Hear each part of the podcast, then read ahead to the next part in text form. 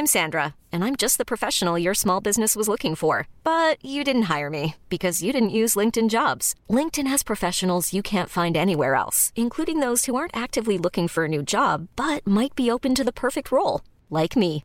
In a given month, over 70% of LinkedIn users don't visit other leading job sites. So if you're not looking on LinkedIn, you'll miss out on great candidates like Sandra. Start hiring professionals like a professional. Post your free job on linkedin.com/achieve today.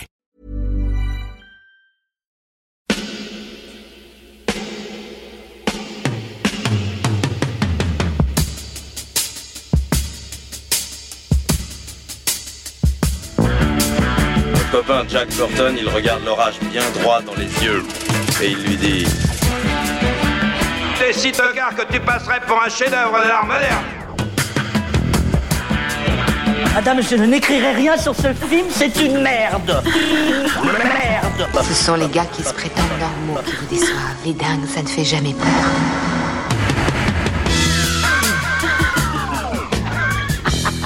Elle nous connaît dans les coins, la frangine. Bonjour et bienvenue dans Sale Temps pour un film, l'émission qui fait la pluie et le beau temps sur le cinéma. Pour la toute dernière fois de la saison, on se retrouve en podcast et en vidéo sur notre chaîne YouTube pour vous parler de l'actualité du moment, ce qui fait l'actualité du cinéma. Euh, si c'est la toute première fois que vous nous entendez, pensez à vous abonner. Mais surtout, si vous n'aimez pas vous faire spoiler, eh je vous conseille d'aller d'abord voir les films dont on va parler et de revenir nous écouter ensuite. Cette semaine à mes côtés, je retrouve Stéphane, Salut Clémence. Pierrick, Bonsoir Clémence, bonsoir tout le monde. Julien Bonsoir Clémence, bonsoir tout le monde. et Vincent. Salut Clémence. À la technique, il est toujours là, rien ne l'arrête, c'est Alain Mercier. Salut Et on dit merci à Latex pour le montage, le mixage et l'habillage sonore. Rapide message de service, si vous écoutez ce message euh, le jour de sa sortie, hein, le vendredi 30 juin, eh bien sachez que ce soir c'est la toute dernière séance capture de la saison. Ça se passe comme d'habitude au club de l'Étoile. Euh, et dépêchez-vous, hein, ça commence à 19h30, donc euh, on sera à 17h. Il vous reste pas beaucoup de temps pour, vendre, pour prendre votre billet. Mais au programme, euh, un film, un véritable chef-d'œuvre, puisqu'on vous projettera Shin Godzilla. C'est la première fois qu'il sort en France. euh, Non, non, il a déjà été diffusé en, en- en projection en France, mais, mais, Mais en 4K. déjà c'est la nouvelle copie 4K euh, pour euh, le film qui sort chez Spectrum à la fin de l'année et euh, que vous pourrez acheter si vous n'arrivez pas à temps à la séance parce que globalement il vous reste deux heures et demie pour euh, comment dire. euh, Non, non, est-ce que c'est Alain qui insiste pour qu'on en parle mais... mais je pense que c'est complet, Alain. Dis-le. Voilà. Espérons. en tout cas, vous avez Il est un peu heures, dans ses petits souliers parce que c'est lui qui a insisté. Et là, il est en train de se dire j'ai peut-être fait une bêtise. Mais si. non, 17h, la séance commence à 19h30. Oui, mais c'est plein. les et euh, gens, les gens, ils- tu envoies des gens plein travail. d'espoir et voilà, et ils vont se casser Après, ils vont se désabonner de capture. Tu- C'est ça que tu veux, Il y a un hein très beau Blu-ray 4K chez Spectrum à la fin de l'année. On sera dessus. Avec, bon le, avec le Juju, bien sûr. Voilà. Tu vois Donc voilà. Des Et choses. si jamais vous êtes venir. encore dans les temps pour y aller ce soir, eh bien à 19h30, rendez-vous donc au Club de l'Étoile pour un apéro. La projection commence- commencera à 20h et le film sera présenté ensuite. Mais si vous écoutez samedi, c'est trop tard. Là, il faut le savoir. Ou si Oui. vous écoutez euh, vendredi soir à 23h, c'est fini. Bon, la séance est terminée. Vous pouvez nous le retrouver à la dimanche, sortie Voilà, pour boire un coup. boire un coup si vous venez. Voilà. Pour plus d'infos, rendez-vous sur clubdelétoile.fr. Au sommaire de cet épisode, deuxième épisode du mois de juin, donc on s'intéresse aux films euh, qui sont sortis à partir de mi-juin et euh, seulement trois films au programme puisque euh, on s'est dit qu'on allait terminer léger, mais pas n'importe quel film. On va parler de The Flash, Alors ça, c'est n'importe quel film. pour le coup. Mais... Je peux finir On va parler de The Flash, mais également d'Élémentaire, le dernier Pixar, et enfin d'Indiana Jones et le cadran de la destinée. Alors on commence tout de suite avec The Flash, donc un film. Pas n'importe lequel, sorti en salle le 14 juin, réalisé par Andrés Muschietti, euh, qui avait auparavant réalisé ça et ça 2, hein, les adaptations de la saga de Stephen King. On retrouve Flash, donc le super-héros le plus rapide de DC. Et dans ce 13e film issu du DC, du DC Universe, ce cher Barry se sert de ses super-pouvoirs pour remonter le temps et modifier son passé. Mais tout le monde sait qu'on ne modifie pas une ligne temporelle sans conséquence. hein. Sinon, qu'est-ce qui se passe? On crée quoi? Une réalité? Un multivers. alternative Un du multiverse, exactement. un multivers de Encore un multiverse. Eh bien, voilà. Alors, il y a des gens parmi vous qui ont aimé quand même, donc je vais commencer avec eux avant Qui qu'on ait... Quoi Comment Qu'ils se dénoncent tout de suite. Qu'ils se dénoncent J'en ai sur le marre, champ. putain. Non, ça va, c'est bon, ah, t'assumes. Hein. Je devrais là- jamais parler avant là, les émissions. En plus, on est, on Sur est, à, le champ, vois Vincent. on est à deux contre deux. Donc, Vincent, je t'en prie, à toi On est à deux l'honneur. contre deux, c'est vrai Non, non. Ah, Ah. Tout seul. Je suis désolé, t'es tout seul. Bon, désolé. Plus là. Non, c'est pas que J'en j'assume prends une pas, pour c'est que l'équipe. J'ai pas aimé. Non, non, moi j'assume. euh, alors j'assume complètement. Je vais, je vais, euh, je vais replacer ça dans le dans le contexte. Je suis pas quelqu'un qui suit euh, énormément tout ce qui est buzz, euh, réseaux sociaux, etc. sur les sur les films, mais j'avoue que j'ai beaucoup suivi. Enfin, j'ai beaucoup.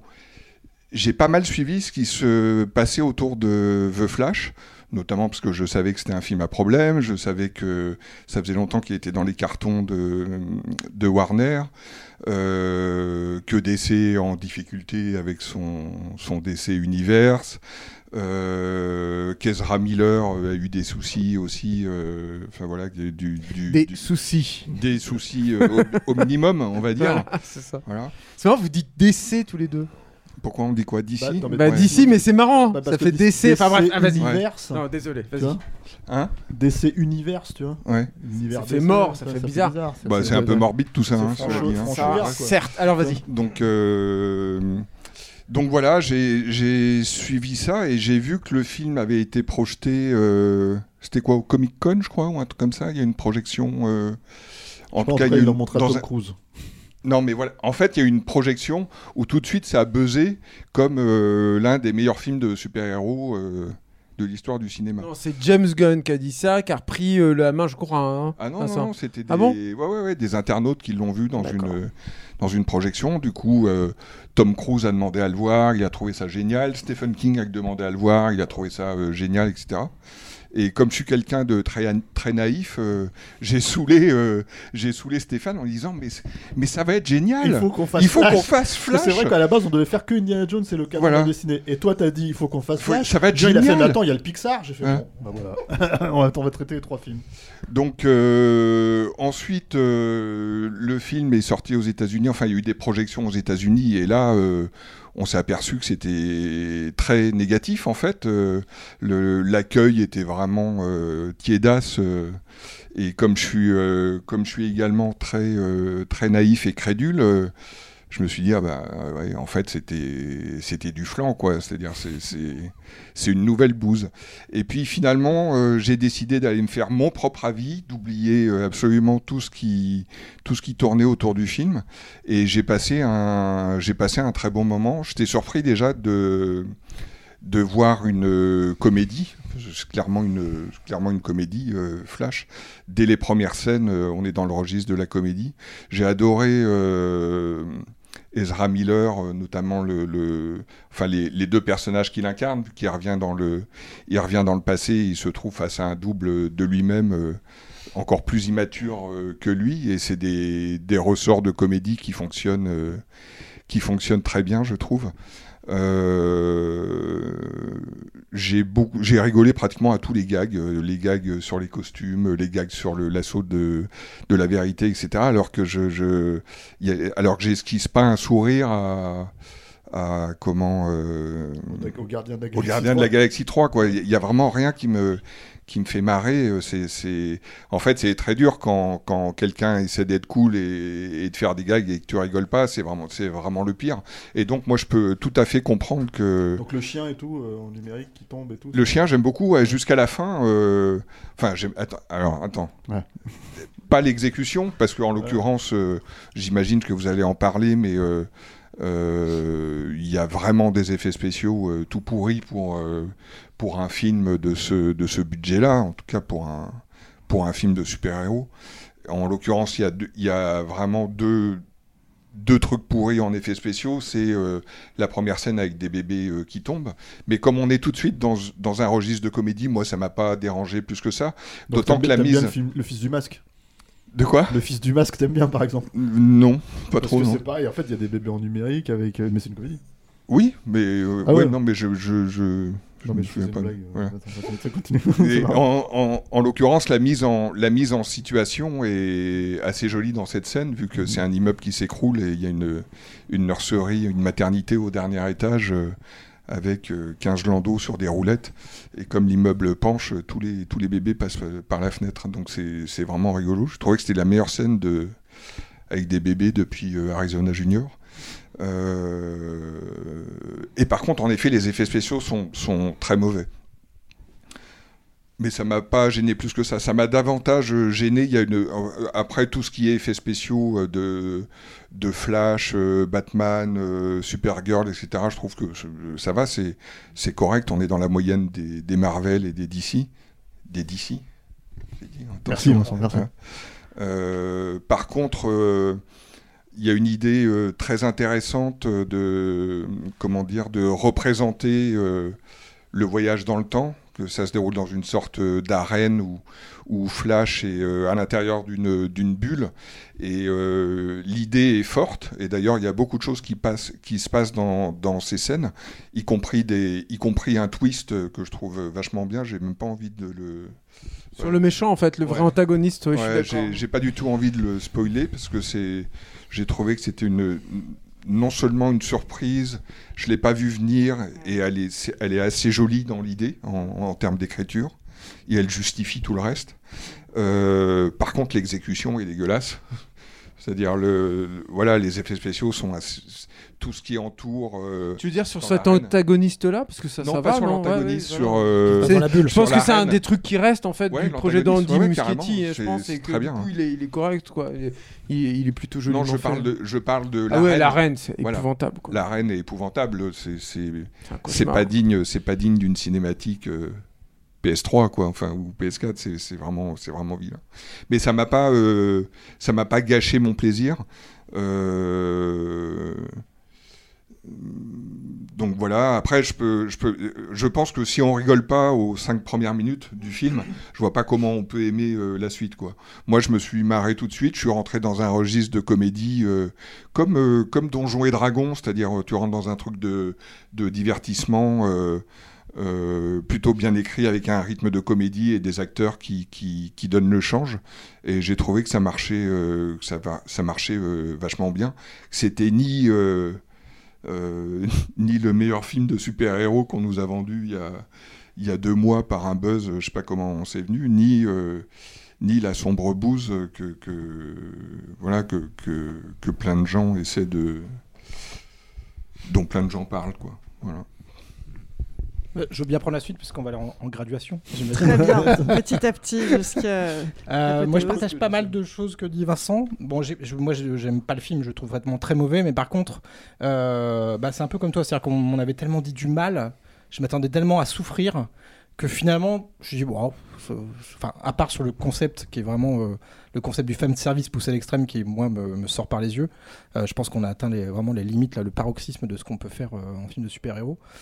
mais à partir du moment où tu comprends que c'est une comédie, que c'est même une farce, moi, euh, en fait, l'acteur me fait penser à Pee Wee Herman, en fait. En fait, t'as l'impression de, voir du Pee Wee Herman pendant euh, 2h35. Euh, donc, bah, il y a du gag, voilà, plus ou moins réussi. Moi, j'ai pas trop rigolé parce que un, gag qui pourrait être drôle, euh, il y a des trucs qui sont, que je trouve insupportables et du coup, ça me, ça me pourrit euh, pendant 10 minutes après.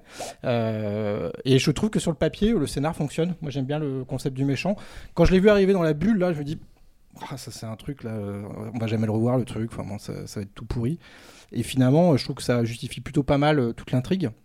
Après, voilà, de tout ce que j'ai aimé, je pense que t'aimes beaucoup plus de choses que moi. Moi, je crois que j'ai un peu fait la liste. Le, reste, vraiment, c'est pas possible. C'est-à-dire que je, je vois pas, après un film comme ça, qu'est-ce qu'on peut faire d'autre en film de super-héros. Euh, dans le DC Universe, je pense que là, ils sont, c'est même pas une balle dans le pied qui sont tirés, mais c'est, c'est, terrible, quoi. Enfin, qu'est-ce que tu veux faire Oh, façon, quand tu, quand tu convoques là, hein. tous les Batman euh, à ce point-là, les Superman, etc. Enfin, il y a un moment, c'est- mais même pour les, les, les- les fans les plus hard, je, je pense que ça veut rien dire, ça veut plus rien dire en fait. Et euh, alors, moi, j'aime pas du tout les films de Snyder. Euh, ni Man of Steel, ni euh, le Justice League. Moi, j'ai pas vu la version courte qui était sortie en salle, j'ai vu que la version longue et je, je trouve ça insupportable.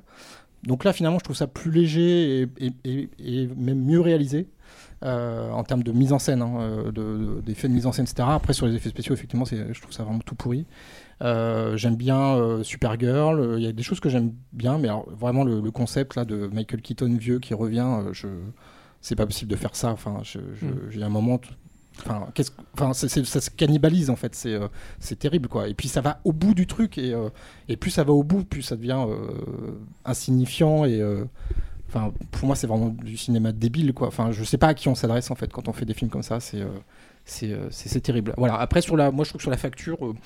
je m'attendais vraiment à pire, à avoir envie de sortir de la salle en fait. J'ai pas eu envie de sortir, je me suis un peu fait chier, mais j'ai pas eu envie de sortir. C'est très inégal au niveau de la facture. hein. Il y a un truc dont personne ne parle, qui est une prouesse euh, technique incroyable en fait. C'est que tu as deux fois euh, euh, Ezra Miller pendant la quasi-totalité du film. Et Il c'est naturel. Il se porte, il se touche, il s'échange des machins et tout. Tu te poses jamais la question. Ouais, puis- C'est hyper fort quoi. c'est hyper compliqué à faire ça. Je veux dire, c'est, c'est, c'est, ça a l'air de rien. Personne n'en parle en fait de ça. Et c'est une vraie prouesse. Et à côté de ça, t'as effectivement des trucs où tu dis, alors, euh, moi je vais m'arrêter à, juste à dire ça. J'ai eu quelques échos en fait. Et je tiens du coup à préciser sur, ce qui s'est passé et tout. Il ne faut pas incriminer les mecs des FX. hein. Il ne faut pas, quoi. C'est-à-dire que les mecs, ils ont fait ce qu'ils ont pu dans les conditions ils ont travaillé. Les responsables, c'est les décideurs là-haut qui leur ont commandé euh, de faire ces trucs-là dans des conditions épouvantables où de toute façon ils ne pouvaient pas s'en sortir. Ouais, faut, faut le redire, il y a eu des grosses galères quand même sur ce. C'est honteux. Sur cette prod. Oui, bien sûr, mais on eu, le euh, sait. Et alors, moi, il y a un truc en fait, là, là où je suis pas, enfin, il y a beaucoup de trucs sur lesquels je suis pas d'accord du coup avec euh, Vincent là-dessus.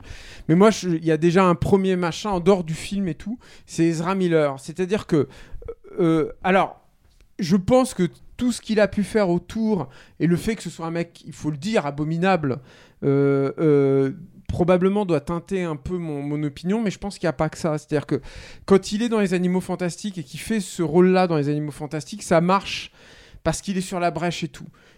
Et, je trouve que le mec n'a pas du tout le- le- l'étoffe pour porter un film comme ça. Moi, je le trouve profondément antipathique. Pas, il est pas du tout sympa. Il, il- est soi-disant un mec un peu fragile. En fait, en gros, c'est un ado attardé, le personnage. Il, ça marche pas, en fait. Tu sens qu'il est pas comme ça du tout, en fait, le mec. Et euh, pour moi, déjà, de fait, il y a, un gros, gros problème de casting. Je veux dire, en dehors de tout ce qui se passe à côté.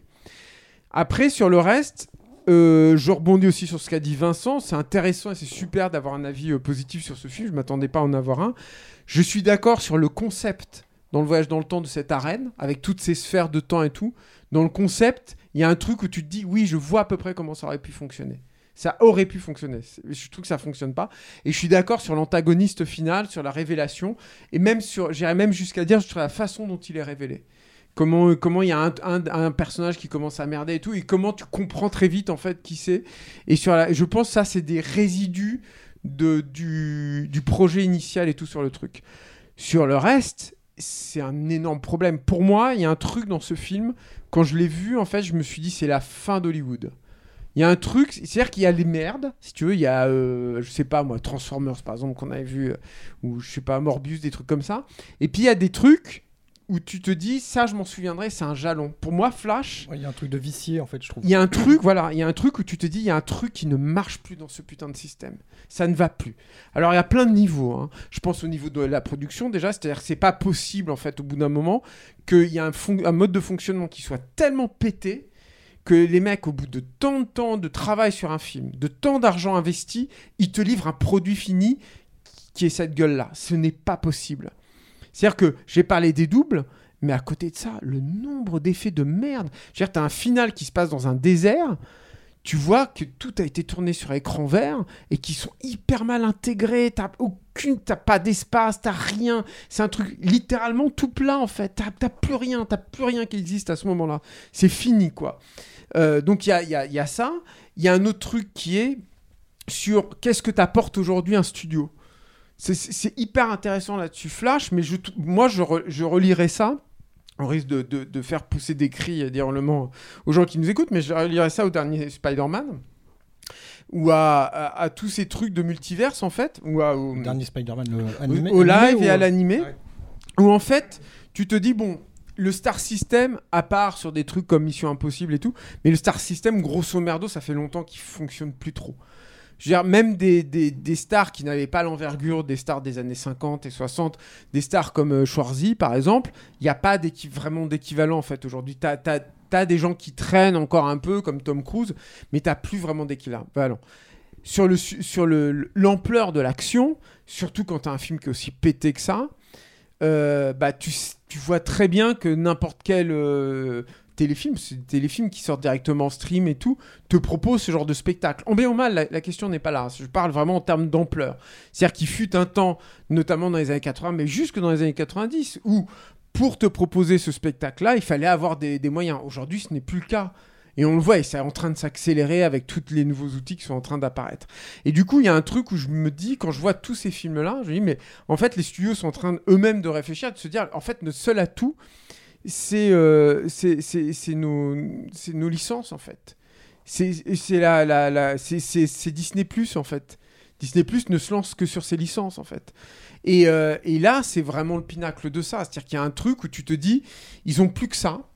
Donc ils se rabattent sur tout ce qu'ils peuvent là-dessus jusqu'à un point d'absurdité totale. C'est-à-dire que, oui, euh, tout le monde sait maintenant, parce que vous avez vu les images pétées, qu'il y a Nicolas Cage euh, dans ce film qui n'existe même pas, qu'il y a euh, Christopher c'est affreusement embarrassant les moments où il y a Christopher Reeves, t'as envie de dire, mais respectez-les, respectez-vous, mais c'est que ça, hein, ce film pour moi, c'est respectez-vous les mecs. West. Et euh, il y a, bah, Adam West, pas vraiment. Bah, enfin, vu- lui, en fait, il est- enfin, en cas, Ouais, enfin, tu le vois hein. même pas. Mais, mais le truc, c'est que le, le, comment dire, le twist final, c'est que t'as George Clooney qui revient en Batman. Et tu sais ce qui s'est passé avec George Clooney quand il était en Batman. C'est-à-dire que c'était un des pires souvenirs de il Warner. Ça a été un gouffre financier. Lui, il a donné plein d'interviews. Il a dit c'était horrible, c'était un mauvais choix. Et là, tu te dis, donc vous le faites revenir pour ah, parce qu'ils ont même pas le courage d'assumer que c'est Batman, mais éventuellement tu te dis que c'est potentiellement Batman. Vous en êtes là. Mais c'est c'est la fin totale en fait. Comme je disais à Stéphane, euh, c'est, on dirait qu'il sort d'une pub Nespresso, quoi. C'est vraiment ça. hein. Mais oui, euh, mais enfin bon, tout est comme ça. Mais du coup, il y a un truc dans ce film qui est. C'est marrant, c'est pour ça que je rebondissais sur quand vous disiez décès. Moi, je trouve qu'il y a un truc, et c'est là où je, je comprends pas Vincent qui a pu s'amuser. Pour moi, il y a un truc mortifère dans ce film. Il y a un truc de mort. non, mais attends, moi Et- je suis entièrement d'accord avec et- ça. et- voilà, tu vois, et c'est mais, je pareil. fais- mais ça m'amuse, cela dit. Et tout ce que tu racontes, c'est dans les 15 dernières minutes du film. hein. Non, c'est pas vrai, Vincent. Oh, par exemple, moi, si. je trouve que tout le truc avec Batman, par exemple, moi, euh, j'ai cet attachement et l'attachement que j'ai à, à Keaton, surtout dans Batman le défi et tout. Et je trouve que, par exemple, l'actrice qui fait Supergirl, elle est bien. Par exemple, il y a un des rares trucs que je trouve euh, à peu près correct, c'est quand elle récupère sa force euh, avec le soleil, quand il la remonte et tout. Pourquoi pas, en fait? Ça, je pourrais l'acheter. Et elle, je trouve qu'elle est pas mal. Mais ce qu'ils en font, en fait, de ces personnages-là, en fait, et, finalement, ce qu'ils en font, c'est la raison pour laquelle ils sont là. La vraie raison narrative pour laquelle ils sont là. Moi, j'ai pas envie de voir ça. C'est horrible. C'est épouvantable. T'en ressors pas le, le cœur léger et tout. Là, euh, franchement, Flash, quand je l'ai vu, euh, et je l'ai pas à Morbius, tu vois, je l'ai pas à Transformers, je l'ai pas à Uncharted, j'ai pas à tous ces machins-là. Flash, il y a un truc qui est. C'est vraiment la merde, tu sais, qui a éclaboussé les chiottes. C'est-à-dire qu'il y a un truc où tu te dis. Là, il y a un truc qui se passe mal, il y a un truc qui remonte dans le bide, en fait. Là, il faut faire une coloscopie très vite et il faut aller faire une radio et tout. Pourquoi je parle Très belle image, non non. Non, mais il y a un truc- il y a un petit point caca, ça manquait. Non, mais en fait, il y a un truc, en fait, il y a un truc où, où tu te dis, il y a un truc qui est profondément malade dans ce système-là. Profondément malade. Et moi, je mets de côté euh, Barbara et Andy Muschietti. Je mets de côté les mecs. Enfin, je mets de côté en, ba- basiquement l'équipe. Je pense que tous, ils ont fait ce qu'ils ont pu dans la merde dans laquelle ils se sont débattus, quoi. Et que en plus, c'est un film qui a pas eu de bol parce que Ezra Miller est le, euh, est le fou dangereux qu'il est, quoi. Je pense que ça a rajouté tout ça et tout. Puis il y a le Covid. Enfin, vraiment, Ouais, c'est- un film qui a pas eu de bol en plus, quoi. Mais là, il y a quand même un truc où tu te dis, Hollywood, ils sont, pro- il y a un- ils sont profondément malades pour te sortir un truc comme ça. Profondément, quoi. Et je pense que dans les dernières productions qui sont sorties à la fin des années 60, avant qu'Hollywood s'effondre, là, je pense qu'il y avait des trucs comme ça, en fait, à mon avis. En tout cas, tu devais les perceurs à peu près euh, dans ce genre de truc. Il y a, j'aime pas ce terme-là, hein, mais il y a quand même un truc décadent en fait là-dedans. Il y a un truc euh, qui, est- qui pue en fait. À cette époque-là, il y avait Ça devait être progressif. euh, J'attends de voir. Euh, Du coup, Stéphane Non mais en fait il y a trois, il y a, il y a trois fois moins de films en fait qui sortaient à l'époque, quoi, quatre fois moins de films. Donc en fait je pense, je sais pas si ça se voyait à ce point-là, mais en tout cas, bon le truc avec Ezra Miller, c'est que euh, moi je pense que euh, éventuellement en fait le fait qu'il joue les deux rôles, c'est ce qui vend aussi euh, les effets, tu vois, sur euh, sur le truc, parce que Ok, ils le, ces effets-là, ils le font, mais en vrai, euh, c'est un truc qui a été fait 150 fois au. Non, pas comme ça, Steph. Alors moi, je veux dire, pour le coup, ça, c'est un effet sur le qui me passionne et pour Non, lequel je regarde beaucoup. Je peux dire que c'est une euh, prouesse technologique les étonnante. ouais, mais les dinosaures de Jurassic World, ils sont meilleurs que ceux de Jurassic Park, bien sûr. Mais le truc, Non, c'est non, que voilà. c'est autre chose ça. On va en reparler pour, le, pour le, les effets de Indica tout à l'heure. le, truc en tout cas, c'est le truc en tout cas, c'est qu'ils auraient peut-être pu s'abstenir d'une blague, d'une blague où ils le font passer pour un puceau au début, vu en fait les casseroles qui se traînent au cul, quoi. Euh, parce que moi, je sais que j'ai beau pas forcément, mettre mon truc de côté en fait, et ce qui se passe dehors justement pour essayer de voir le film tel qu'il est. Quand les mecs ils te font une blague sur ça, alors qu'en fait tu sais que le mec il a des vraies grosses casseroles en fait de harcèlement au cul, tu te dis bon. Euh, en fait, je pense que le, le degré de cynisme, il est.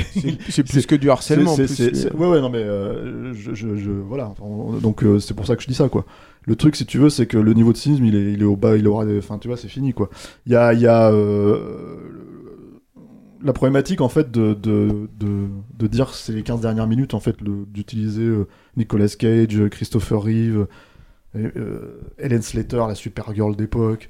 Euh, euh, comment il s'appelle euh, George Clooney euh, alors lui il est pas dans le truc mais il apparaît à la fin vraiment La a- scène avec Nicolas Cage, tu, tu m'as dit, la- quand il combat la- l'araignée. Ouais, parce que toi, tu savais pas, ça, ça fait partie du truc en fait qui est quand même assez, assez, assez terrible, c'est que moi je connais l'histoire en fait de ce, de ce, Cage- de ce Nicolas Cage là, il y a un documentaire en fait qui est sorti et tout, mais et puis on en avait, enfin moi je suivais déjà les trades à l'époque, je voulais, je, ça m'intéressait ce projet en fait, le, le Burton Cage en fait, Superman quoi.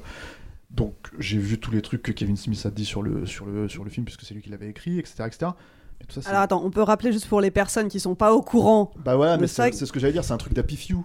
C'est-à-dire qu'en fait, en gros, euh, même, Pierrick qui est quand même. fin euh, qui est- 90, qui est- même Pierrick qui, qui, qui, qui, qui bosse dans la presse, qui a bossé dans la presse pendant- depuis 25 ans, etc., etc., qui se, qui se renseigne du cinéma, tout ça, etc., il savait pas, en fait, la, la moitié Tu des savais trucs. pas Est-ce que tu Ah, peux, est-ce que tu peux expliquer pour les personnes qui savent pas. En gros, il y Ah avait- en gros, il y avait un film. Bah, il y avait des visuels et des graphismes. Voilà, en gros, il y, avait sortis. un- il y a, en fait, dans la fin des années 90, Des la Warner a essayé de lancer un nouveau Superman euh, en, comment dire, euh, euh, faisant une espèce de package global où c'est Kevin Smith en fait qui a pitché un film, qui a fait un traitement de 80 pages.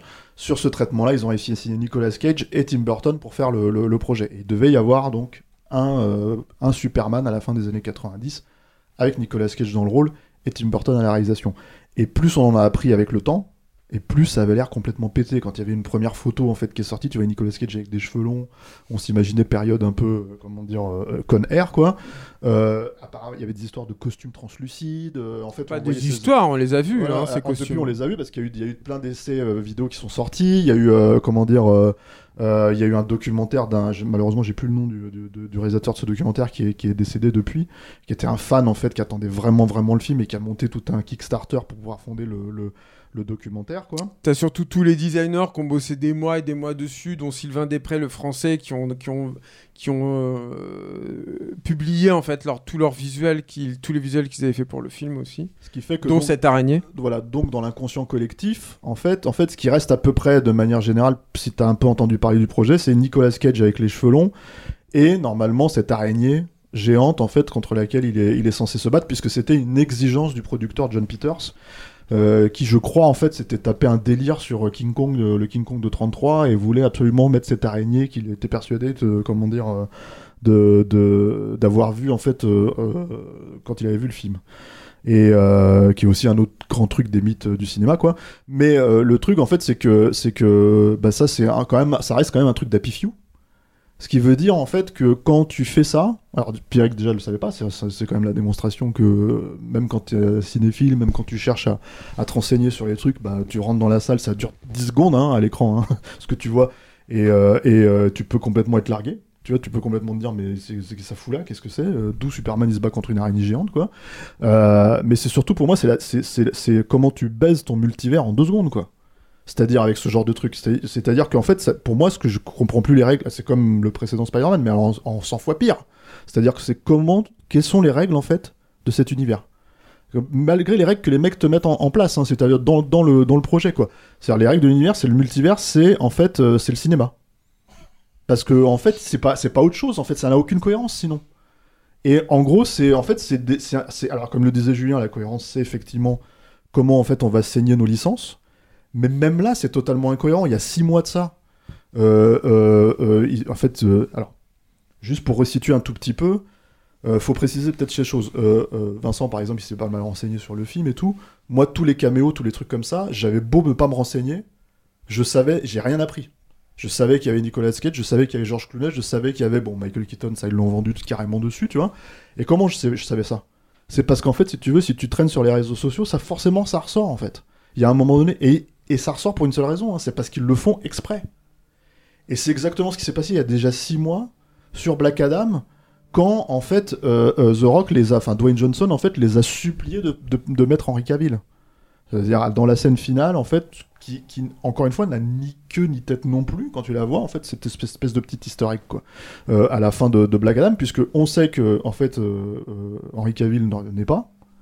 Euh, là, on parle quand même d'un studio qui, qui est capable de, de- de bazarder un film entier. hein. C'est-à-dire qu'ils ont bazardé Batgirl parce qu'ils ont dit, Ouais. ok, on va préférer en fait solder les comptes et se faire rembourser par une, euh, comment dire, euh, Ça, c'est important. Le dirigeant du studio de Warner aujourd'hui, là, dont le nom m'échappe là à l'instant. mais- David Zaslav. Ouais, Zaslav, c'est ça. C'est c'est vraiment un mec qui est en train de tuer un studio, quoi. Il est en train de défoncer le studio, et Qui est en train Et- de tuer Warner. C'est-à-dire qu'il y a des vidéos qui commencent à traîner où, le, où on résume en fait tout ce qui est en train de se passer. Là, il est en train de. il est Parce que Flash de- ne marche pas, c'est très important. Voilà, il est en train de fermer Ouais. TCM. euh, Enfin, voilà, enfin, c'est c'est quand même, euh, euh, c'est quand même en fait, un- en, en gros, c'est un tueur de cinéma, littéralement quoi. C'est c'est c'est euh, c'est Galactus, le mec. pff, Ouais, c'est incroyable. Et en fait, le truc, si tu veux, c'est que euh, dans cette problématique-là, Tu bah, soutiens, film- Vincent, en fait. Il faut Voilà. le dire quand même. Vincent, tu le soutiens, ce monsieur, voilà. Non, mais quand le film sort, Mais vous, vous parlez de beaucoup de choses autour du film, mais, mais, Mais c'est pas beaucoup autour moins du film, film. en fait, hein. c'est le film, c'est le film aussi, c'est- hein. C'est la façon dont. dont non, je trouve pas parce que le, pensé, le propos, le propos du film, c'est davantage euh, lâche, arrête les multiverses, euh, etc. euh, accepte ce qui va arriver dans ta En le réalité. Euh. Bah, euh, en- en le- en alors, en- alors non, mais peux en l'occurrence- au stade terminal, mais moi, moi non, mais moi, en le l'occurrence, problème, le message du le message du film euh, contredit euh, complètement ce que ce, que vous dites. Non, ce que- Ce que le film fait.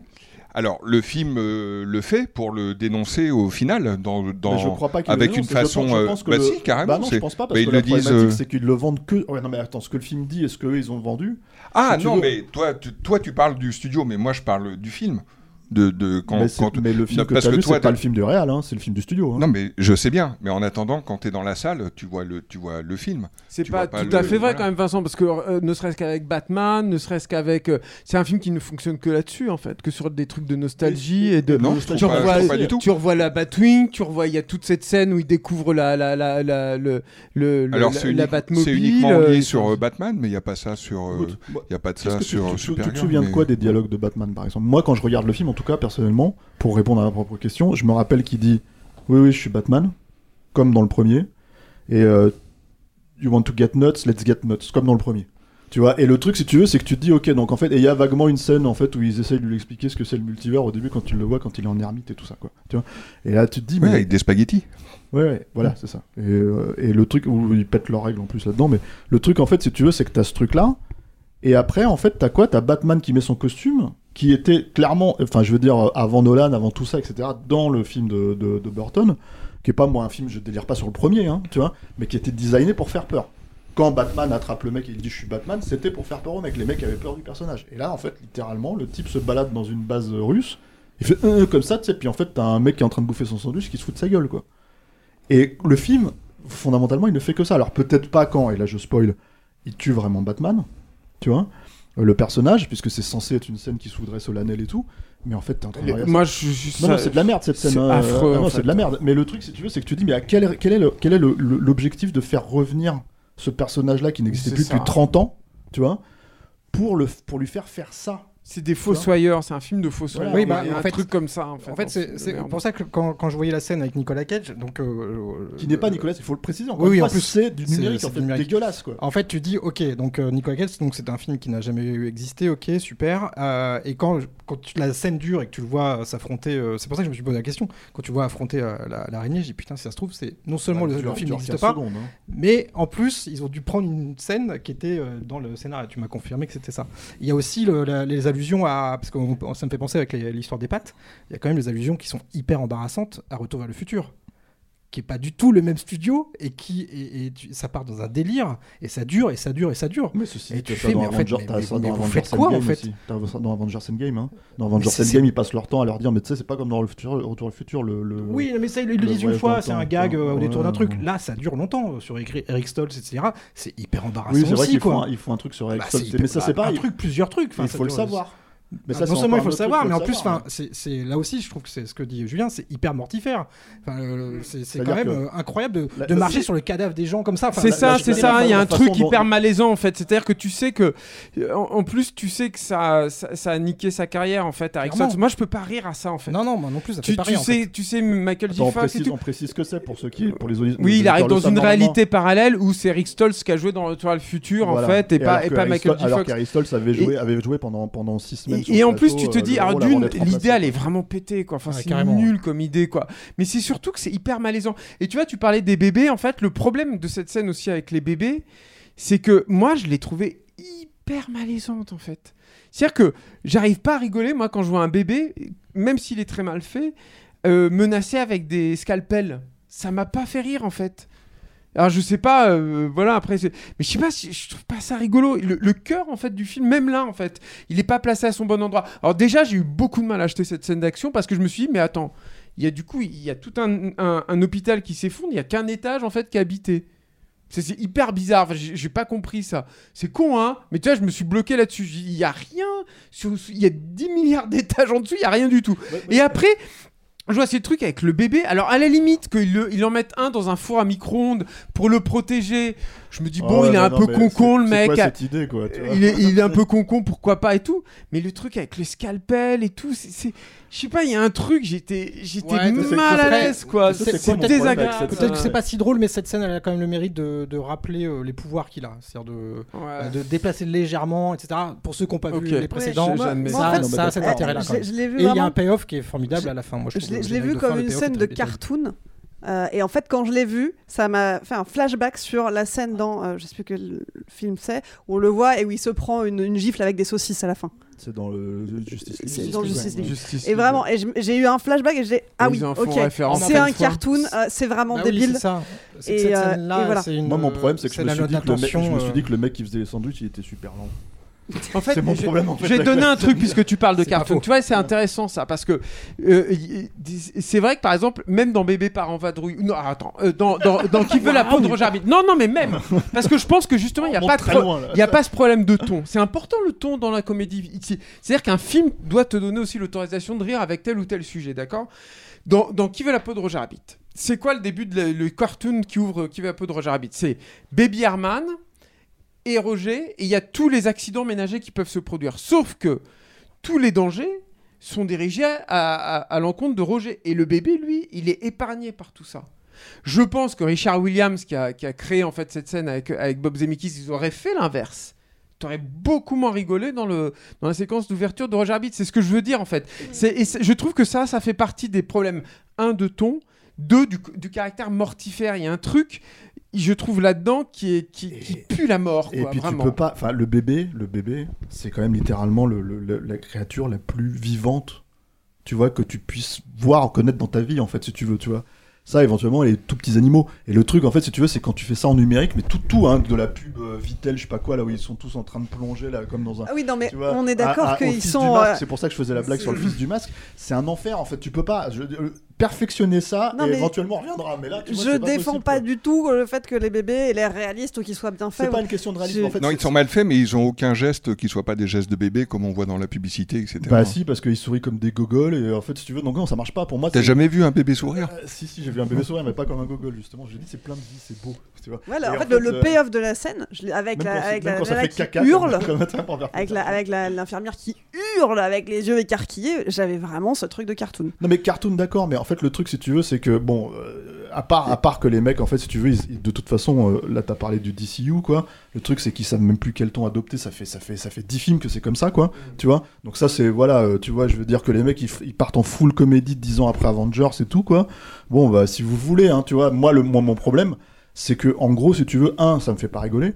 Effectivement. Et deux, le truc, c'est surtout, c'est en fait, c'est faire des blagues pour se foutre de la gueule de Michael Keaton, tu vois, euh, se faire des blagues pour se foutre de la gueule de Bigard euh, en Batman là, Euh, euh, tu vois, faire faire une blague sur George Clooney à la fin, c'est que des trucs comme ça, en fait, c'est sûr. C'est pour ça, le multi, en fait, la problématique, si tu veux, générale, c'est que moi, même si encore une fois, effectivement. Dans euh, l'idée, ça dure un quart d'heure, hein, c'est à la quart de- c'est c'est un quart d'heure de la fin, euh, tout le truc, où on voit tout, euh, toute cette partouze là de super-héros euh, filmiques là. Le problème, si tu veux, c'est que tu ressors que avec ça. Le film, en fait, tu dis c'est quoi le multiverse? Le multiverse, c'est ça. Le multiverse, c'est, En euh, ouais, avaient- en fait, c'est Nicolas Cage. Ils n'avaient pas forcément besoin de ça en plus. Enfin, ils n'avaient pas besoin de. Non, mais je pense que ça, c'est un truc qu'ils ont rajouté, hein, à mon Bien avis. sûr que c'est un truc. Mais, qu'ils ont mais le, rajouté. mais le. comme ils ont rajouté euh, euh, euh, Henry Cavill à la fin de Black Adam, sauf que en fait, en vendant le truc en avance, tu vois, en se rendant compte que ça marche pas, et ils le refont quand même parce que c'est littéralement leur dernier atout. Oui, oui, bien sûr, c'est ça. atouts, Mais quoi. tu vois, il y a un autre truc. c'est marrant parce que tu parlais du, de la- du, du lasso de vérité. Moi, cette scène-là aussi, c'est pareil parce que tu, m'as beaucoup questionné en fait, Vincent. Je me, je me dis, mais attends, je, je- pourquoi j'ai pas aimé et tout? Et pourquoi j'ai pas rigolé à ce truc du lasso de vérité? C'est pas- c'est hyper simple. Hein. C'est qu'ils m'ont fait exactement le même gag dans Justice League euh, dix ans avant, mais exactement quoi. Et c'était la même chose.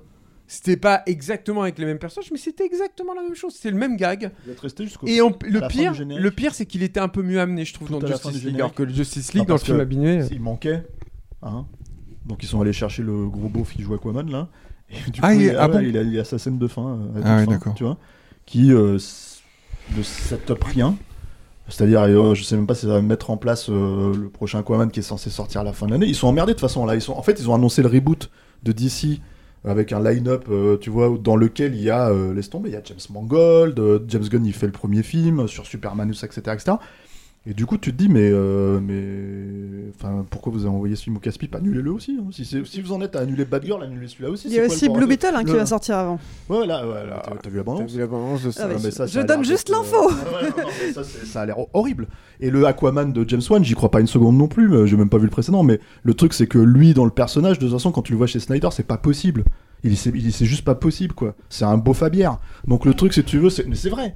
Tu vois. Et le problème, en fait, dans tout ça, c'est que, c'est que, en gros, si tu veux, effectivement, euh, euh, ça devient, c'est cette problématique, en fait, c'est le, stade terminal, en fait, de, euh, on t'empile les Easter eggs. C'est-à-dire, en fait, euh, alors quand, quand, quand il y a 15 ans de ça, Samuel Jackson s'est pointé à la fin d'Iron Man pour dire on va monter le projet Avengers, mes, mes couilles là. Tu vois, le truc c'est que les mecs se sont dit ah voilà, c'est comme ça qu'on fait le cinéma. Vu comment tout le monde a réagi, c'est comme ça qu'on fait le cinéma. Et là aujourd'hui, on en arrive là où quasiment tout le film, il y a un film, un squelette de film en fait que le mec veut faire, et t'as le Ouais, qui après- se pointe et qui rajoute 3 milliards de merde. Euh, dessus. Là, il faut quand même préciser que le film ne marche pas du tout, euh, qu'il va perdre beaucoup d'argent. euh, qu'il était censé euh, revigorer, donc relancer des trucs, et que James Gunn, qui a repris en main d'ici, a essayé effectivement de le vendre avant, en disant c'est très émouvant, c'est un très beau film, machin et tout. Et, euh, et que je C'est- pense que c'est peut-être une chose qu'il faut hein. préciser, hein, c'est que c'est une, une comédie qui est, qui est basée sur un trauma euh, initial. Ouais. Sur, euh, Mm. J'adore et- cette actrice en plus, celle qui fait ça. Voilà, elle est absolument formidable. Et Elle que euh, les, scènes, euh, mortelle, les, scènes, les scènes de famille, parce film, que a donc. euh, jouer, hein. donc Aussi, à la euh, fin, euh, Je- C'est joli. hein. Flash, il revient dans le passé pour euh, sauver sa mère qui a été poignardée et, c'est son père qui a été accusé de, du meurtre et qui est en prison. Et donc il veut, il veut changer ça.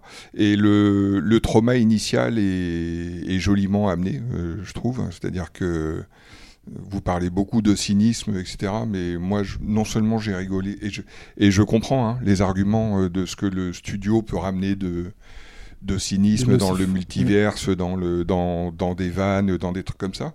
Mais euh, je trouve que le. Contrairement à vous, moi je trouve que le squelette du film, c'est plus qu'un squelette, c'est un cœur. euh, qui, qui fonctionne euh, plutôt bien, non seulement dans le registre de la comédie, mais dans le registre de l'émotion euh, également, parce que le, la scène, les scènes finales avec, Avec sa mère Flash et sa mère, et je, Moi, je suis d'accord avec toi, hein. Très, très jolie. Et le dénouement est, comment, est symptomatique aussi d'une d'une philosophie qui va à l'encontre de tout ce que vous avez dit sur le, sur le studio. Et je, je partage ça. C'est-à-dire qu'il y a des. euh, il y a évidemment. euh, évidemment dans le film un conflit permanent entre euh, sans doute une volonté de faire un, un film de super-héros un peu original plus léger, mais pas déconnant comme, un, comme James Gunn, euh, sur des vrais registres et un rythme de comédie. Euh, tout ça matiné d'une, émotion euh, assez douce et de quelque chose qui, qui raconte, et en tout cas d'une intrigue qui raconte quelque chose de, de- d'assez pertinent, je trouve, et sur le cinéma et sur, et sur la vie. Et, et c'est évident que c'est évident que c'est parasité par euh, Ouais, c'est ça. Mais moi, c'est beaucoup ça de saloperies. C'est que c'est parasité, quoi. Mais moi, le Moi, tu dis, c'est un con- parasitage, C'est un, euh, conflit, mais pour moi, le conflit, il est perdu. En fait, c'est- c'est-à-dire que le studio a gagné sur un film comme ça. Alors, ils, ont, ils perdent parce qu'ils Oui, mais perdent pas, le pognon. pas- mais là, en pas fait, pour moi en tant que Voilà. spectateur. Moi, je, je- Moi, pour moi, en tant voilà. que spectateur, c'est c'est réglé. L'affaire est entendue, en tout cas. Bah, écoutez, en tout cas, l'affaire n'est pas tranchée. Si vous voulez vous faire votre propre avis, vous pouvez aller voir Flash au Il cinéma. Il est sorti le 14 juin dernier et euh, le documentaire dont Stéphane parlait tout à l'heure sur euh, ce fameux film qui n'est jamais sorti, hein, Superman Lives, ça s'appelle The Death of Superman Lives, What Happened et ça a été réalisé par John Schnepp. Je sais, c'est ça. Qui est, qui, est, qui est décédé il y a quelques années. hein. Qui, en fait, il a terminé le film juste euh, peut-être un an ou deux avant de mourir. Euh, le film suivant dont on parle, alors là on change de registre puisque on va s'intéresser au dernier Pixar, dernier Pixar euh, qui s'intitule Élémentaire et voilà, je retrouve ma tablette, qui s'appelle Élémentaire, réalisé par Peterson. Euh, Peterson, c'est celui qui a également réalisé Le Voyage d'Arlo, un film que Julien aime beaucoup. Ouais, j'adore. Euh, et qui était également scénariste sur Le Monde de Nemo et Les Indestructibles. Alors après les émotions et la personnalité dans les Pixar précédents, Pixar s'attaque aux quatre éléments. Bienvenue à Element City, la version pixarienne de Manhattan, peuplée de terriens, d'aériens, d'aquatiques et de flamboyants. On y découvre Amber, euh, fille d'immigrés finlandais, sur le point de reprendre le magasin monté par son papa. Un avenir tout tracé, mais qui va être remis en question suite à sa rencontre avec Wade, Flack dans la version française, un jeune et fringant aquatique. Alors, je crois que sur ce film-là, en revanche, les avis sont plus à, l'im- plus à l'unanimité. Non, toi, Pierrick, t'étais Moi, pas je, ouais, je vais super parce que je suis assez tiède. Euh, je, je- en fait, c'est un film que quand je suis sorti, je me suis dit, ah, j'aimerais bien le revoir parce que j'ai- je pense que j'ai raté plein de trucs.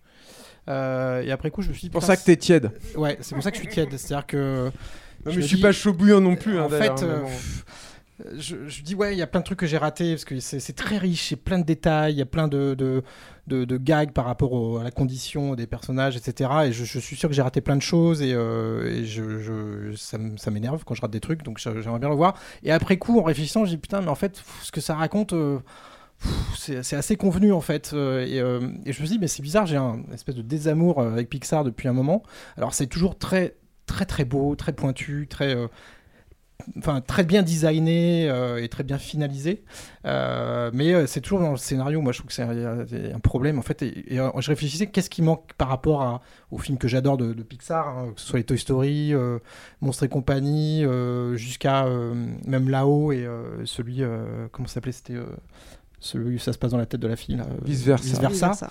euh, ou même Wally et en fait ce- que j'ai pas dans ce film-là, c'est l'audace, en fait, c'est la pointe d'audace. Euh, finalement, le, le- le scénario, il est hyper convenu. Euh, cette histoire d'amour impossible, euh, là, West Side Story, Romeo et Juliette, etc. Je me suis même que dit que de l'audace sur Mille et une pattes, par exemple, sur le monde de Nemo. bah oui, parce qu'à l'époque, c'était c'était révolutionnaire, en fait. Juste sur les CGI, en fait. Bah oui, puis même, enfin même que, pattes, il y euh, avait un scénario qui était hyper abouti, euh, etc. Enfin, c'était nouveau, euh, c'était c'était balèze quand même de les voir euh, évoluer comme ça, Et etc. et tu avais des thématiques adultes, en fait, si tu veux. Aussi, Voilà, et tu en avais pour tout. Voilà. Moi, c'est un peu le- le, le- le problème que j'avais sur le film précédent aussi. Je trouvais que c'était pas très universel. Là, c'est universel, mais il manque cette pointe Ah, de, ouais. il manque cette pointe d'audace. euh, parce que oui, effectivement, enfin, je pense qu'ils ils ont créé un, un monde qui est hyper. euh, hyper complet, etc. Mais je pense qu'ils n'ont pas pris le, truc dans le bon sens. C'est-à-dire que j'ai l'impression qu'ils ont collé l'histoire, le, scénario sur cet univers-là, parce qu'ils se sont dit putain, on a un univers, euh, on a un super concept, mais on n'a pas d'histoire. Qu'est-ce qu'on va pouvoir raconter dans cet univers-là? Et du coup, bah, on tombe sur cette histoire assez convenue. Moi, j'y ai cru à la fin. Je me dis ah, si seulement le personnage, euh, un des deux personnages euh, mourait vraiment, ce- je resterais sur une super note. Et en fait, non, même pas. Donc, je sais pas, je, voilà, je suis sorti très tiède. Pourquoi tu serais resté sur une bonne note? Ça, c'est une bonne question. Bah parce que l'audace, je l'aurais eu en fait. Ah ouais. Euh, voilà. Je sais pas. Et, et- et c'est ce qui m'a, hum, voilà, un petit, un petit goût d'amertume, c'est-à-dire de me dire, oh, putain, c'est beau, euh, j'ai envie de le revoir parce qu'il y a plein de détails que j'ai loupés, etc. Des gags, parce qu'il y a beaucoup de gags aussi. Puis il y a- il y, a des super concepts quand, euh, quand ils vont dans l'appartement euh, du héros euh, qui s'appelle le Flac, je crois en français. Flac, ouais. Flac, Wade en anglais, c'est- Il y a Flac plein de super idées et en même temps tu dis, ouais, mais en même temps c'est bizarre, c'est peut-être pas si cohérent que ça, mais il faudrait que je revoie la scène d'avant. Enfin bon. Donc c'est pour ça que j'ai envie de le revoir et en même temps je le reverrai pas au cinéma parce que voilà, j'ai vu une fois et, euh, et ça m'a pas rempli quoi. Toi, Julien, tu disais que t'étais tiède aussi? Non, non, je suis pas tiède. Je, je- j'ai des réserves sur le film. hein, et euh, le feu. Euh, non, non, non, non. Je suis plutôt. euh, moi, je l'ai vu deux fois hein, déjà, et avec grand plaisir. Je pense que j'ai préféré la deuxième fois, ce qui est quand même un bon signe, quoi, hein, sur ce genre de film. Moi, il y a, y a- y a plein. De... Ah, déjà, je voulais juste dire un truc euh, en préambule, c'est que euh, je pense qu'il un- faut se méfier, il faut se défier énormément de de l'effet. euh, grossissant en fait de le... quand tu apprends l'histoire d'un studio surtout comme Pixar. C'est à dire que euh, on, tend à oublier que euh, à Pixar bah, il y a eu il y a eu euh, Cars 2 et 3 qu'il y a eu euh, Rebelle qui était un grand film malade hein, qui est pas nul hein, mais qui est un, film à vrai gros gros problème quoi qui montrait un vrai dysfonctionnement à l'intérieur du studio d'ailleurs à mon sens euh, t'avais euh, Monstre Université, tout, c'était pas rien quoi. Je veux dire, en gros, de Pixar, depuis qu'ils ont, euh, ils sont passés à un film par an, euh, quand bien même ils ont, ils ont fait plein de films incroyables et que c'est un, studio qui est très cher à mon cœur, euh, il y a, y ils ils gèrent des hauts et des bas, ils en ont, ils ont connu plein. Et moi, je trouve que les, la, dernière salve en fait qu'on a eu ces, ces dernières années, alors qu'ils ont dû souffrir euh, à, fond du Covid, parce que le fonctionnement de Pixar, le studio coûte tellement cher que de toute façon, ils sont obligés de sortir les films à minima un par an. C'est le minimum en fait. Sinon ils peuvent pas tenir. Et c'est vrai qu'avec euh, le, Covid et tout, moi pour le coup je les ai vécus du côté beaucoup de la presse parce que c'est des films que j'ai tous couverts. J'ai vu à quel point c'était compliqué en fait pour eux de sortir dans ce contexte-là. Mais mais qu'il s'agisse de En avant qui est aussi un, moi je trouve un très joli film, euh, euh, Soul, euh, Luca sur une note un peu plus mitigée ou ou Alerte rouge. Été très compliqué en fait pour eux de sortir ces films-là. Et là c'est encore le cas. Ça c'est le premier truc. Et l'autre truc, c'est euh, que euh, il faut aussi remettre Pixar à l'aune de ce qui est en train de se passer dans le cinéma d'animation américain. C'est-à-dire que qui parle aujourd'hui de DreamWorks? Plus personne. Les gens n'en ont plus rien à foutre. Il y a un nouveau DreamWorks là, qui sort dans quelques semaines. tu- Personne n'en parle. C'est sort, Et ça sorti, fait. sorti, ça sort, euh, oui, ça, oui, ça Oui, sera enfin, sorti. tu veux dire qu'on n'en parle pas en tant que euh, DreamWorks. ça, Ça sort demain. Mais, mais, euh, mais, mais, mais c'est demain au moment où on enregistre. Donc ce sera sorti déjà quand vous écouterez. Mais, mais, le, mais, mais euh, tu vois, et je veux dire, ça fait plein de films en fait. Qui, qui en a entendu parler Les Illumination, c'est pareil. Je veux dire, qui en entend parler aujourd'hui qui, qui ramène les trucs dessus tout- Un tout petit peu plus peut-être sur Illumination Et encore. Il Mario. Euh, euh, bah, il y a eu Mario qui a été l'exception qui a confirmé la règle, mais sinon tous les autres, Sing 2, tous ces trucs-là, qui le, le premier Sing a été un carton. Blue Sky n'existe plus, et euh, la- la bo- le- le- les films d'animation dont s'occupe John Lasseter aujourd'hui, là, Skydance, euh, il a déjà un film hein, qu'il a entièrement chapeauté, hein, Lasseter qui est sorti, personne n'en a parlé. Mais absolument personne. Il y a un truc qui se passe au- aujourd'hui dans l'animation. C'était quoi? C'était le truc avec l'ombre là. euh, je me rappelle même plus comment il s'appelle le film. Tu vois, mais je l'ai même pas vu. Et c'est Lasseter qui l'a fait quoi. Tu vois, c'est lui qui l'a. C'était le film en fait dans lequel il reprenait en main le studio. Personne n'en a parlé. J'ai vu une page dans Première moi. C'est le seul truc. Mais tu vois, c'est un film.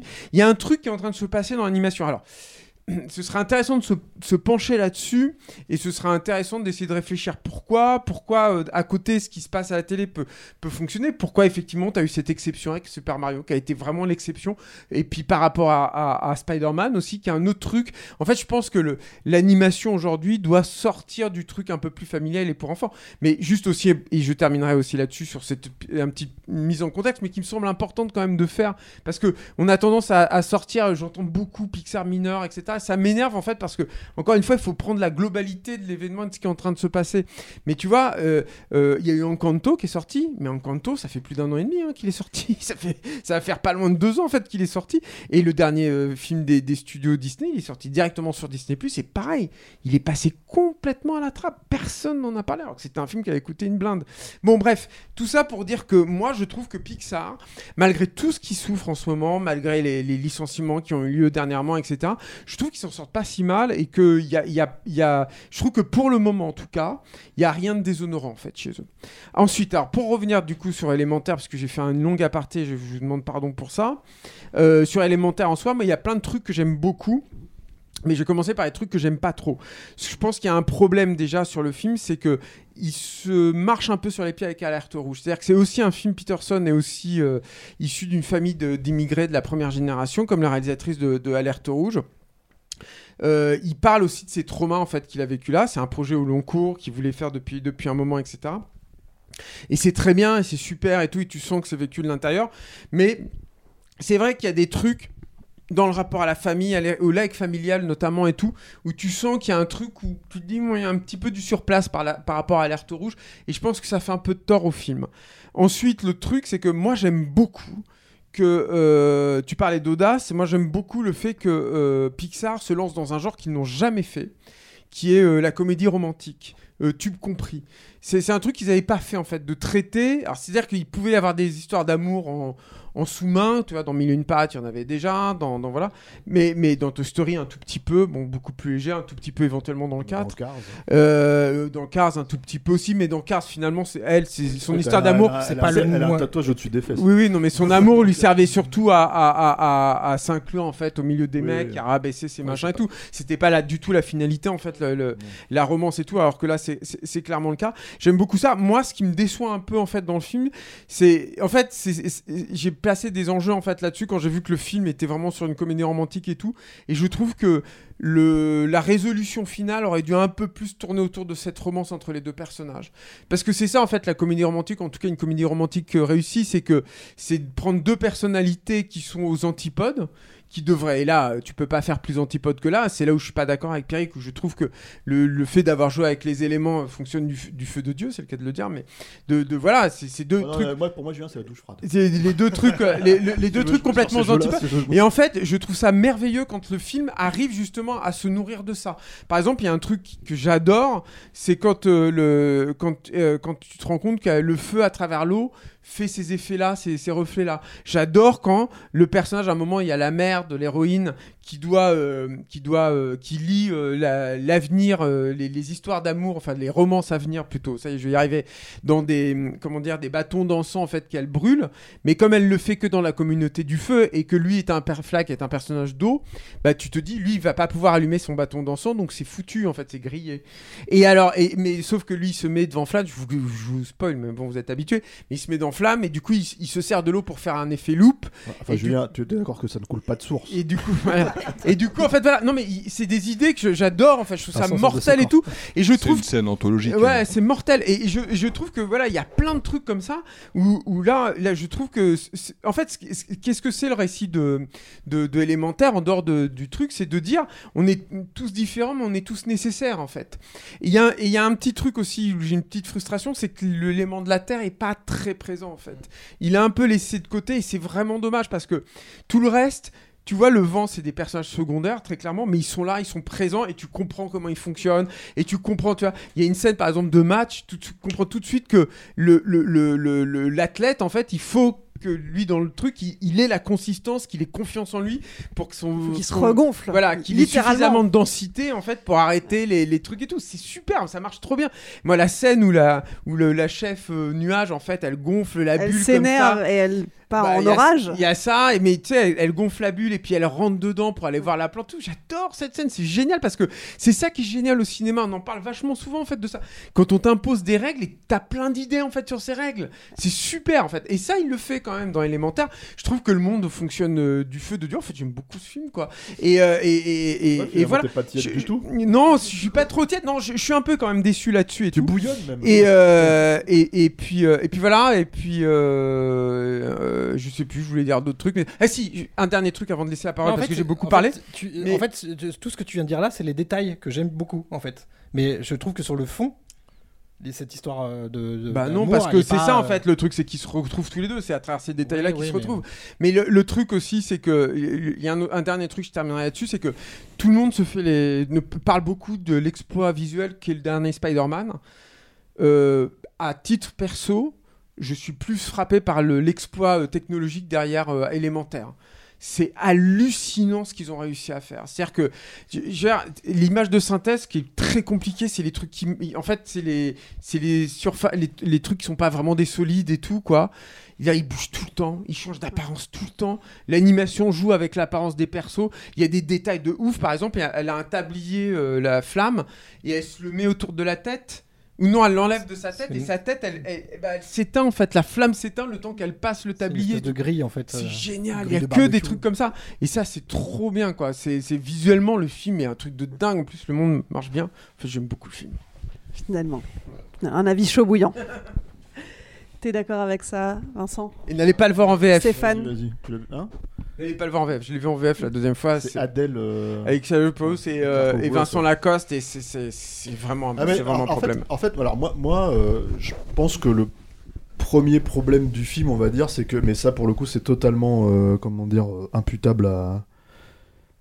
C'est-à-dire que, en fait, ce que je comprends en fait un peu ce que dit, euh, c'est-à-dire dans, dans les deux sens en fait, ce que dit Julien d'un côté ou ce que dit Pierrick aussi de l'autre. C'est-à-dire que en gros, euh, à part, euh, enfin, si tu regardes ce que le film raconte vraiment, il y a aucun véritable intérêt à, mettre ça avec des éléments en fait.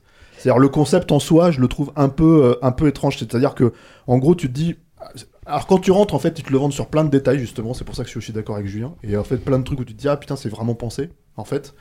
Mais en fait, de l'extérieur, tu te dis, ok, bon, bah, ça pourrait être une boîte de Monopoly qui tombe amoureuse d'une boîte de Bogle. Et puis en fait, les parents euh, qui sont, je sais pas moi, des- Bah, C'est un parti pris, mais à un moment, il en Ouais, faut c'est un un parti aussi. pris purement Pixar. C'est-à-dire qu'en fait, en gros, tu peux pas, euh, tu peux pas. euh, je pense que tu vois, Pixar, ils auraient sorti ce film en, en 95, euh, ça ça aurait pas fonctionné en fait, tu vois, parce que bon d'ailleurs, là, en l'occurrence, ça fonctionne pas, ça, ça se plante aussi. C'est pas vrai, c'est un- alors c'est un là, c'est concept un- extrêmement compliqué. Un trouve, détail intéressant, euh, hein. il y a un, euh, un bouche-oreille de dingue, Ouais, et ouais. le film est en train de regrimper en fait Voilà, au parce qu'il a fait un, un- un démarrage assez négatif enfin, c'est pour, pour, pour, pour un Pixar, quoi.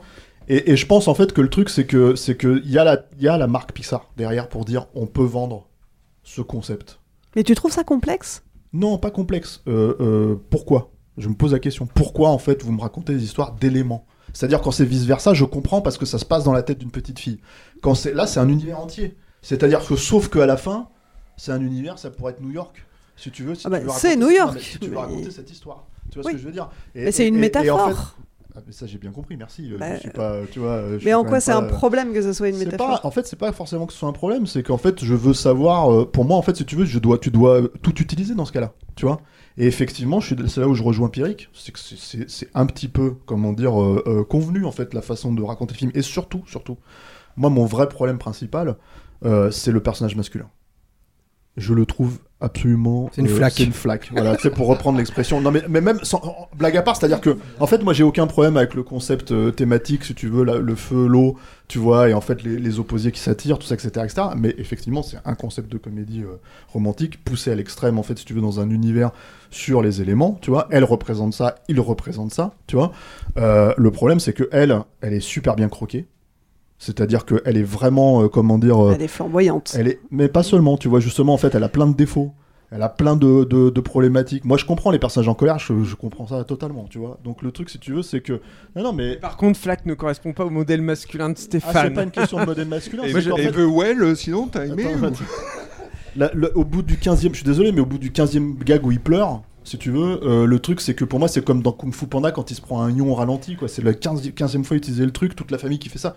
Moi, je, à un moment donné, je me disais, euh, c'est pas possible. Et tu vois, le problématique du modèle masculin, c'est pas en fait que ce soit un modèle masculin. La problématique, c'est que c'est un mec qui est littéralement parfait, transparent.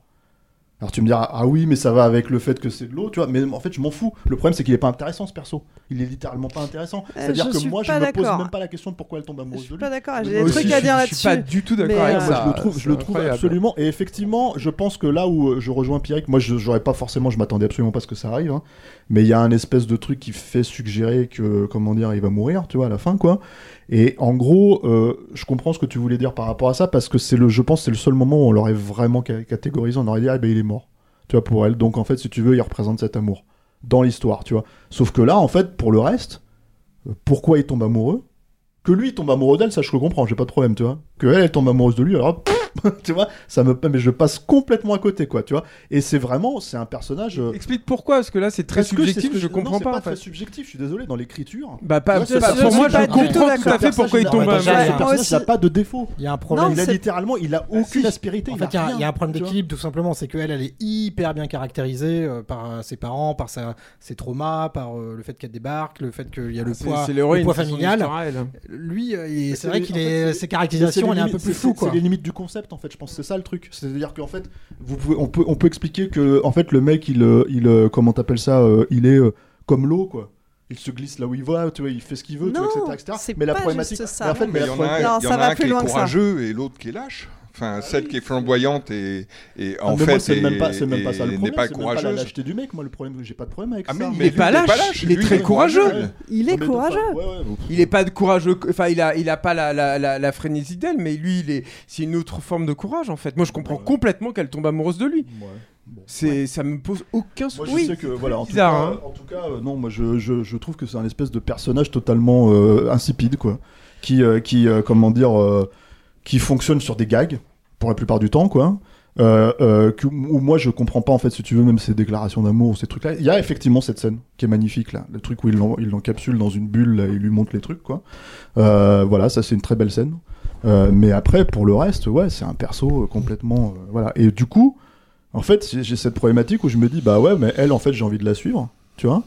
Et, et du coup, moi, je pense aussi que je comprends la problématique finale, hein, c'est-à-dire cette espèce de truc où tu as le problème, en fait, de, de est-ce qu'on doit gérer l'histoire d'amour, est-ce qu'on doit gérer le leg, euh, l'héritage, en fait, familial. Et effectivement, ce qui ressort, c'est que c'est plus l'héritage familial qui est traité, si tu veux, et un peu, moi, je trouve, à la, à la va comme je te pousse, hein. Tu vois, c'est-à-dire, le père, ah bah, t'aurais dû m'en parler. Tu vois, finalement, tout serait bien passé. Tu fais, super, ok, d'accord, tu vois. Et, et- et en gros, si tu veux, tu désamorces euh, le- l'enjeu, tu vois. Euh, et, et du coup, c'est effectivement pas hyper satisfaisant. Après, techniquement, c'est incroyable. Enfin, le film, il est magnifique, tu vois. Il y a des tonnes d'idées, en fait, si tu veux, de design, effectivement, comme l'a dit, sa robe à elle, en fait, qui est une espèce de, lampe, en fait, si tu veux, qui la, la contient, c'est magnifique. Il y a plein d'idées comme ça et tout. Moi, j'ai pas vu le voyage d'Arlo, donc, euh, donc euh, je, je, je me prononce pas. Je sais que mes amis m'ont beaucoup, beaucoup euh, encouragé à le regarder. Il faudrait que je le fasse un jour, quoi. Mais c'est vrai que, en fait, moi, je peux comprendre au bout d'un moment, effectivement, en fait, l'im- avoir le sentiment de regarder pour le coup une formule Pixar. C'est-à-dire, euh, en gros, euh, c'est la même problématique qu'avec Lucas. C'est-à-dire, mais en sens inversé. C'est-à-dire, Lucas, je me disais, ok, c'est des, monstres marins. Pourquoi? Bon, tu vois, et en fait, si tu veux, à la fin, c'est pas tellement utilisé. Là, c'est l'inverse. Ils utilisent totalement, en fait, si tu veux, euh, cet univers-là. Mais je me pose quand même la question, au-delà de la thématique, encore une fois, je passe vraiment de, l'univers, tu vois. Pourquoi? Et en, en vrai, je préfère ça à Lucas, hein, tu vois, parce qu'ils essayent beaucoup plus de trucs, tu vois.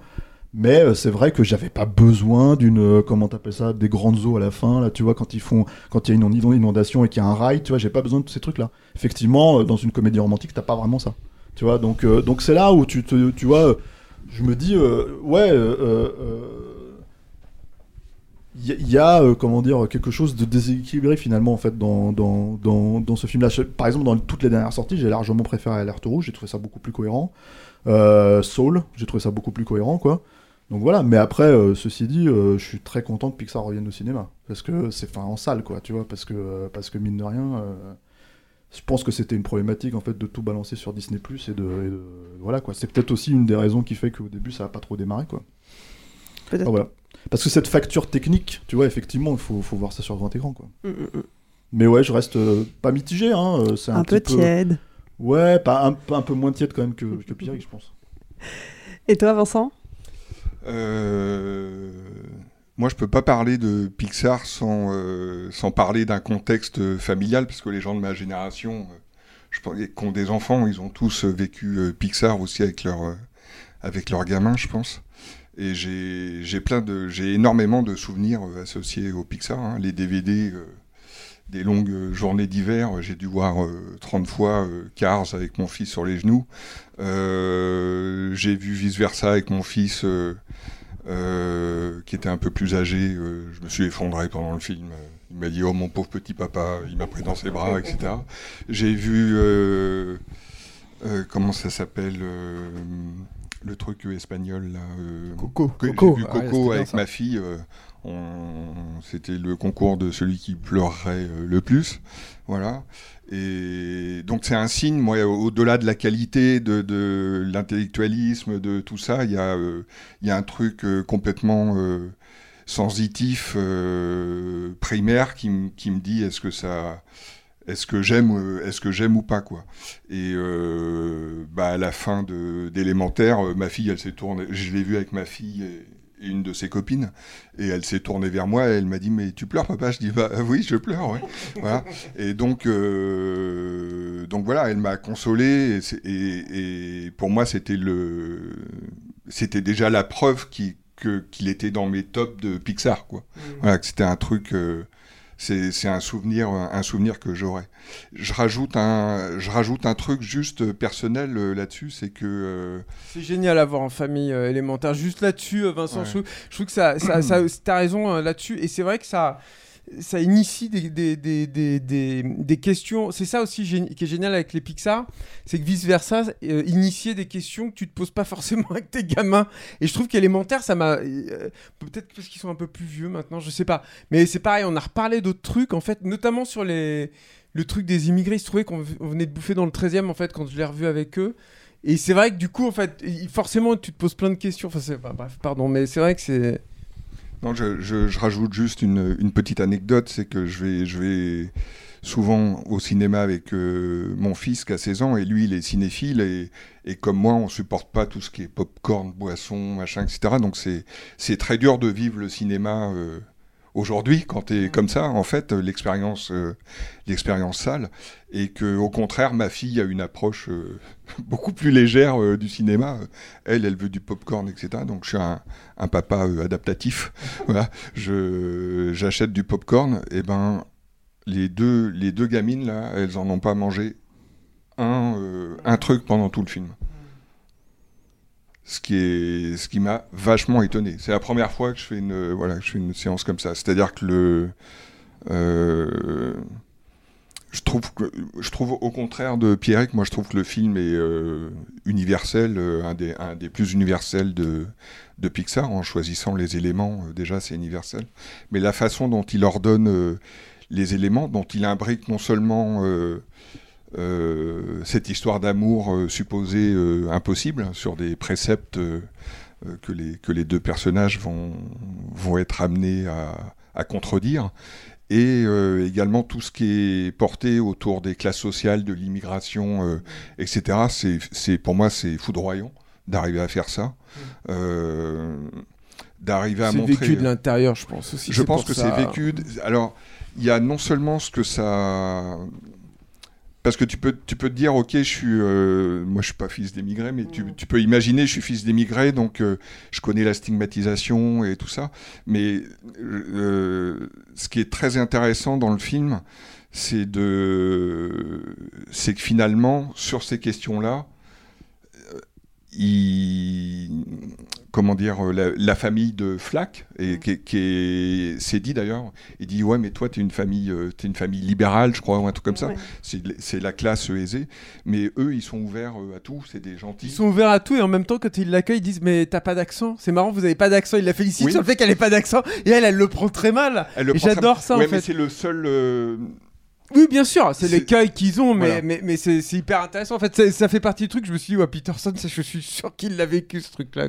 Mais le, le- finalement, le réflexe communautaire, il est aussi montré comme euh, quelque chose de très De dur, négatif de négatif. Ouais, bien sûr. Et euh, mais il n'est pas attaqué, il est justifié. C'est-à-dire, Mmh. euh, tu, tu, Tu tu comprends, vois de quelle manière l'exclusion arrive à, à créer le, le réflexe communautaire. Donc déjà arriver à traiter ça de manière limpide dans un film, bravo, Mmh. tout en construisant une histoire d'amour euh, que je trouve moi bouleversante. Et puis il y a quand même cette euh, cette représentation d'une ville. Alors certes, il y a les quatre euh, éléments, mais comme on, comme on raconte euh, l'eau et le feu, la ville est dominée par euh, l'eau, et donc Bah, c'est euh, clairement les, les, les dominants, quoi. Enfin, voilà, ceux qui c'est ont de l'argent, quoi. C'est c'est les dominants et, et donc euh, il y a plein de vagues qui tombent dans le dans le quartier, euh, dans, dans le quartier Super, des flamboyants, etc. aussi, ça, génial. Et donc tu comprends, je trouve qu'il arrive à il arrive à mêler le le physique et l'intime, c'est-à-dire euh, le, le danger physique. euh, de, de- des flamboyants qui sont dans cette ville où l'eau se déverse euh, partout, Mm.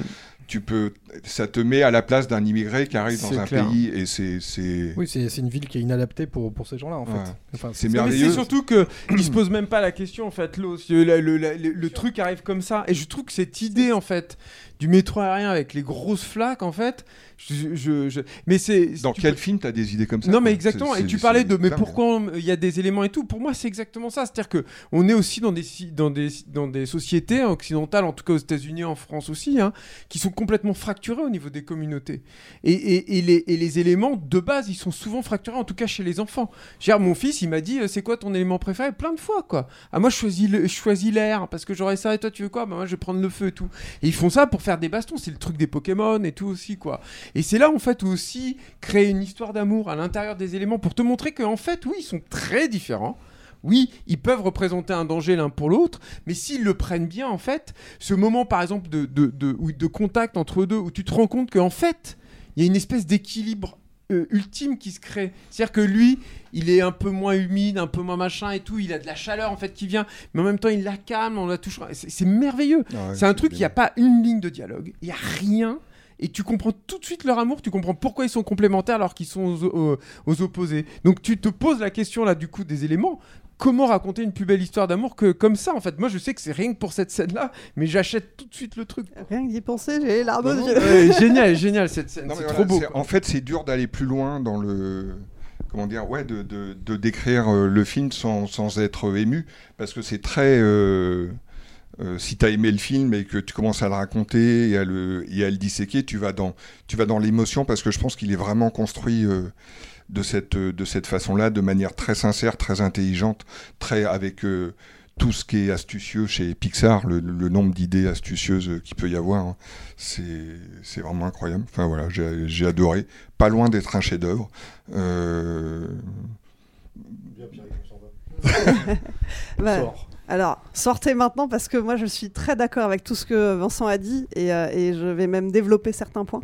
Euh, je, te rejoins sur euh, toute l'analyse que tu as faite, donc il y a des choses que je ne vais pas répéter, mais, j'aime beaucoup effectivement l'écriture de ce film. Visuellement, c'est impeccable, effectivement, il n'y a rien à dire de ce côté-là. En plus, il y a de l'art nouveau dedans sur toute la partie sous-marine dans l'ancien jardin, et Dieu sait que j'aime l'art nouveau. nouveau. Mais au-delà de ça, tous les détails, et euh, on parlait de détails, il y en a partout, il y en a plein à voir, il n'y en a pas juste à voir. Tous les détails autour de la culture finlandaise, je trouve que c'est réalisé avec un brio. Déjà, elle a un nom, cette culture. hein. On parle de culture finlandaise. Euh, tous les objets qui sont vendus dans la boutique que, que tiennent les parents et qu'on revoit dans le générique de fin, mais il y a eu tout un travail de design là-dessus qui est incroyable. La langue, le finlandais, qui a été créé avec des mots achat qui veut dire papa. Euh, on, voit bien la racine de H, cendre en anglais, etc. Il y a un vrai traitement qui a été fait avec ça. Euh, je ne sais pas si vous avez prêté attention à ça, mais euh, les, les graphèmes, les faux caractères finlandais, euh, de l'alphabet finlandais, on dirait des petites flammes et en même temps, ça évoque aussi euh, certaines langues euh, et l'architecture aussi finlandaise qu'on voit à certains moments. Moi, tout ça, c'est des éléments entre l'accent que les personnages finlandais ont et puis cette écriture, cette architecture, ça m'a beaucoup fait penser à des pays comme l'Azerbaïdjan, la Moldavie. Et je trouve que ça rend ça vraiment très, très réaliste, déjà. Et au-delà de ça, dans l'histoire, moi je pensais voir, en, ayant vu la bande-annonce, en connaissant le plot de base, euh, un espèce de Roméo et Juliette euh, à la sauce Pixar. Et en fait, comme tu l'as très bien dit, Vincent, ça va beaucoup plus loin que ça. Parce que c'est un film, effectivement, qui parle de xénophobie, qui parle du poids de l'immigration. Et je suis pas d'accord avec ce que vous dites sur le fait que euh, c'est un petit peu repompé sur, sur Alerte Rouge. Alerte Rouge traitait ça sur le plan personnel. Et on s'intéressait à l'histoire d'une petite fille qui devient adolescente. Mais ça restait au niveau perso. Là, ça replace ces problématiques-là là, dans un contexte beaucoup plus large et un contexte social. C'est la façon dont ces problématiques autour de la xénophobie, autour euh, de, questions de classe aussi, comme tu le disais, euh, se replace de manière plus large dans la ville, dans la façon dont la ville est construi- construite, dans la façon dont la ville est investie. On est clairement dans un Manhattan à la Pixar, euh, avec le, quartier où les personnes du feu euh, habitent, qui est quelque chose comme euh, le Bronx ou, euh, ou euh, enfin je sais pas quel autre quartier de New York, mais où, où- Moi, je qui dirais que c'est plus Brooklyn. ou Brooklyn. Ouais, Euh, Ce qui est quand même très gentrifié à la base. hein. oui, qui est, qui est gentrifié aussi, mais, euh, mais voilà, et qui était au départ moi, je, un moi, quartier. justement, je ne suis pas tout à fait d'accord sur tout le truc. Moi, je suis fils d'immigrés. Et le truc, si tu veux, c'est que tout le, toute la logique, en fait, c'est- que des touches, en fait. hein. Je- Justement, il n'y a pas de vrai euh, moment, en fait, euh, euh, qui montre euh, le potentiel racisme ou les trucs comme ça. C'est juste des petites questions, des petits, des petits détails, en fait, de, tu vois, de ah oui, t'as pas d'accent ou ce genre de truc. Oui, Ah, tu vois mais tout ça- le départ. Mais après, ça reste un film familial, donc moi, c'est pas forcément ce que j'attendais là-dedans. hein. Ils n'ont pas le droit de rentrer au musée. euh, toute euh, l'arrivée au départ en fait quoi. si tu veux c'est Bah oui. une partie qui est qui est moins on met moins l'accent dessus euh, à partir du moment où on s'intéresse à l'histoire d'Enber mais euh, toute la, la, la partie la séquence du début où on voit l'arrivée des parents ce n'est que ça ils se prennent des refus systématiquement parce que ah bah c'est du feu donc ils risquent de tout faire cramer Parce ils qu'ils se- sont pas dans leur environnement en fait, c'est ça qui est Voilà, génial, c'est enfin. que c'est que elle quand- moi j'adore quand elle prend le métro en fait pour la première fois où tu sens qu'elle est pas du tout à sa place. Quand elle arrive chez ces gens hyper riches. ça. pour le coup moi c'est des trucs que j'ai pu vivre et tout. Et je me suis complètement reconnu en fait là-dedans en fait où tu sens qu'elle est pas du tout à sa place en fait euh, euh, là-dessus. Et, et, et, et moi j'aime beaucoup le fait qu'elle soit dans cette espèce de danger qui est pas qui est un peu un danger malgré enfin que la ville lui fait vivre malgré elle en fait. C'est c'est là où je trouve ouais, que c'est super quoi ça marche vachement trop bien. C'est-à-dire qu'en fait, c'est c'est des problématiques qui sont liées aux éléments. Et en fait, ils sont totalement cohérents. Oui. Alors que la problématique de la xénophobie et du racisme et tout ça, etc., ce n'est pas cohérent. C'est juste en fait de la création de comment dire euh, sociétale. Donc le truc, si tu veux, c'est que là, que, c'est en pas- fait. Bah, oui mais Bah, ça a été Justement, ça a il te, été- montre, il te montre que c'est pas cohérent vu qu'il y a une histoire d'amour entre Oui, alors voilà, bah, l'eau et le feu. au mieux, mais en attendant, le ça feu, a ça été, brûle. oui, mais Ça ça, a été ça- transposé, ça, ça- a ça- été voilà. transposé de manière euh, universelle justement. Euh, Ouais, et bah, c'est ça, ouais. et c'est ça une des forces du film. Et au- Mais après, encore une fois, moi, moi, je, je veux dire, je, peut-être on le voit si on veut là-dedans, mais c'est pas ce que j'attendais forcément d'un film familial. Donc le truc, c'est que je leur reproche même pas forcément d'aller, d'aller. C'est juste que je vois pas, je les vois pas aller aussi loin que vous dites qu'ils le font. Quoi, tu vois. Mais au-delà de ça, moi, je trouve que c'est aussi effectivement un film qui parle de classe. euh, et ça, voilà, le- tu, tu l'as spoté, la ligne de dialogue euh, qui, qui dit euh, Non, mais toi, tu peux pas comprendre, de toute façon, tu viens d'une famille riche et libertarienne. Ça veut tout dire. Libertarienne. euh. Libéral, ouais, Libéral. libertarienne, c'est pas tout à fait la même chose. Pardon, libérale, ok. Ouais, J'ai vu la version euh, anglaise. Euh, Ah bah s'ils sont libertariens, moi je l'ai vu en anglais aussi, mais ils sont pas libertariens. hein. Euh, écoute, je ne sais plus. Libéral. Mais ok, libéral, très bien, non, soit. mais en tout cas, elle lui dit ça, et effectivement, on voit que euh, il habite aussi dans un immeuble qui est avec un gardien à l'entrée qui euh, bloque la porte, euh, un immeuble très très cossu, avec l'oncle de la famille qui est l'artiste de la famille qui a exposé dans je sais pas quel musée, et on voit toute la différence de classe sociale aussi à cet endroit-là, et, et c'est effectivement très très bien croqué. Et au-delà de ça, euh, au-delà de ça, ce sur quoi je veux mettre vraiment l'accent, c'est euh, les, personnages et leur rapport aux émotions, parce que ça aussi c'est quelque chose, c'est une, une vraie euh, question de classe euh, qui se joue derrière. Euh, toi, tu trouves que le personnage de Flack, c'est une Flack et qu'il est, euh, il est transparent, il est mou, ce que tu veux. Moi, je le vois comme un personnage, et il le dit à plusieurs reprises, qui a appris à exprimer ses émotions, parce qu'il a grandi dans un milieu aisé qui lui permet de faire ça. Il n'a pas passé sa vie à essayer juste de survivre, et donc il a l'occasion euh, et c'est accueilli par sa famille aussi. Et la preuve, c'est que c'est pas le seul à pleurer. C'est toute sa famille pleure. C'est un art de vivre euh, Ouais, chez lui. littéralement ce qu'il est défini. hein. C'est ce qu'il est défini. Mais pour moi, c'est pas joue le... au premier qui pleure. Exactement. Non, mais c'est génial. Le fait d'avoir retourné ça, j'ai trouvé ça brillant.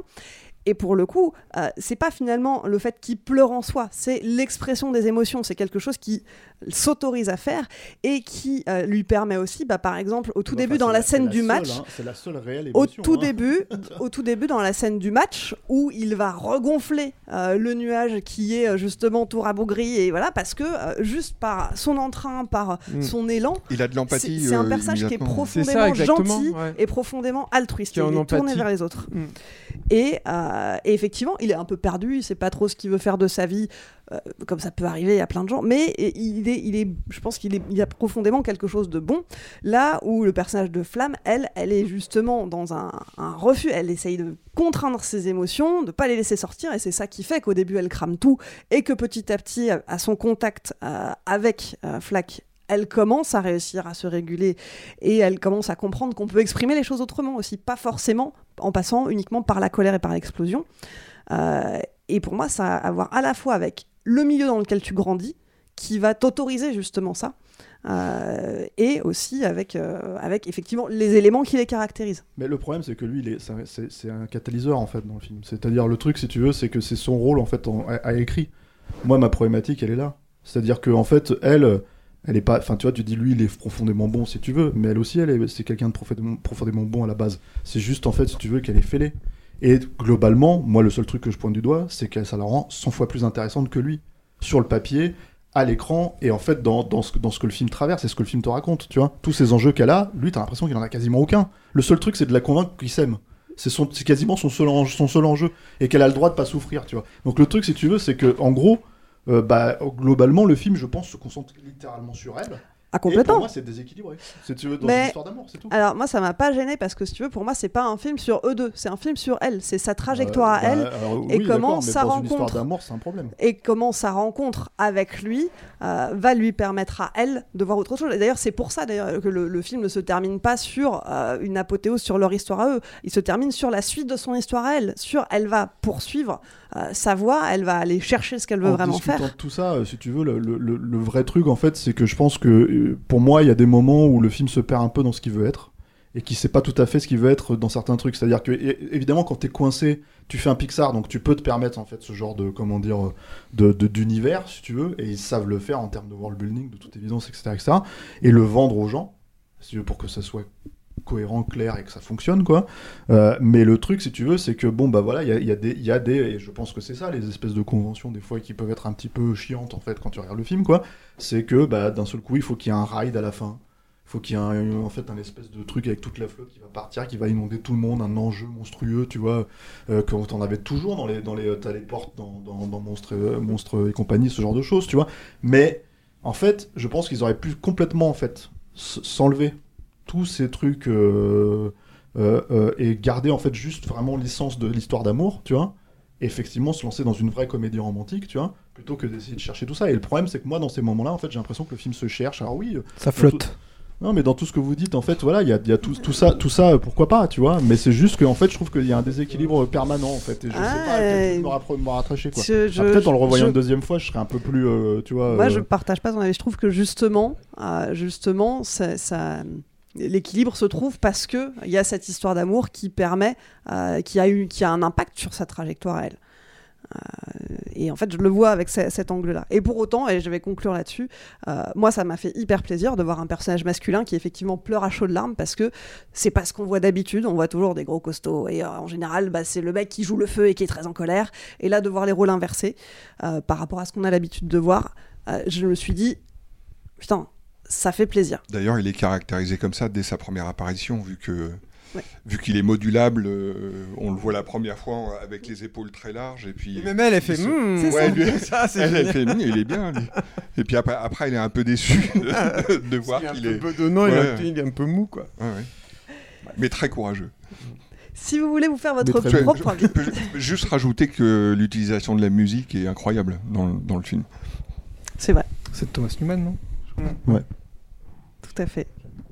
Bien, si vous voulez écouter la musique et voir surtout le film Élémentaire est sorti en salle le 21 juin.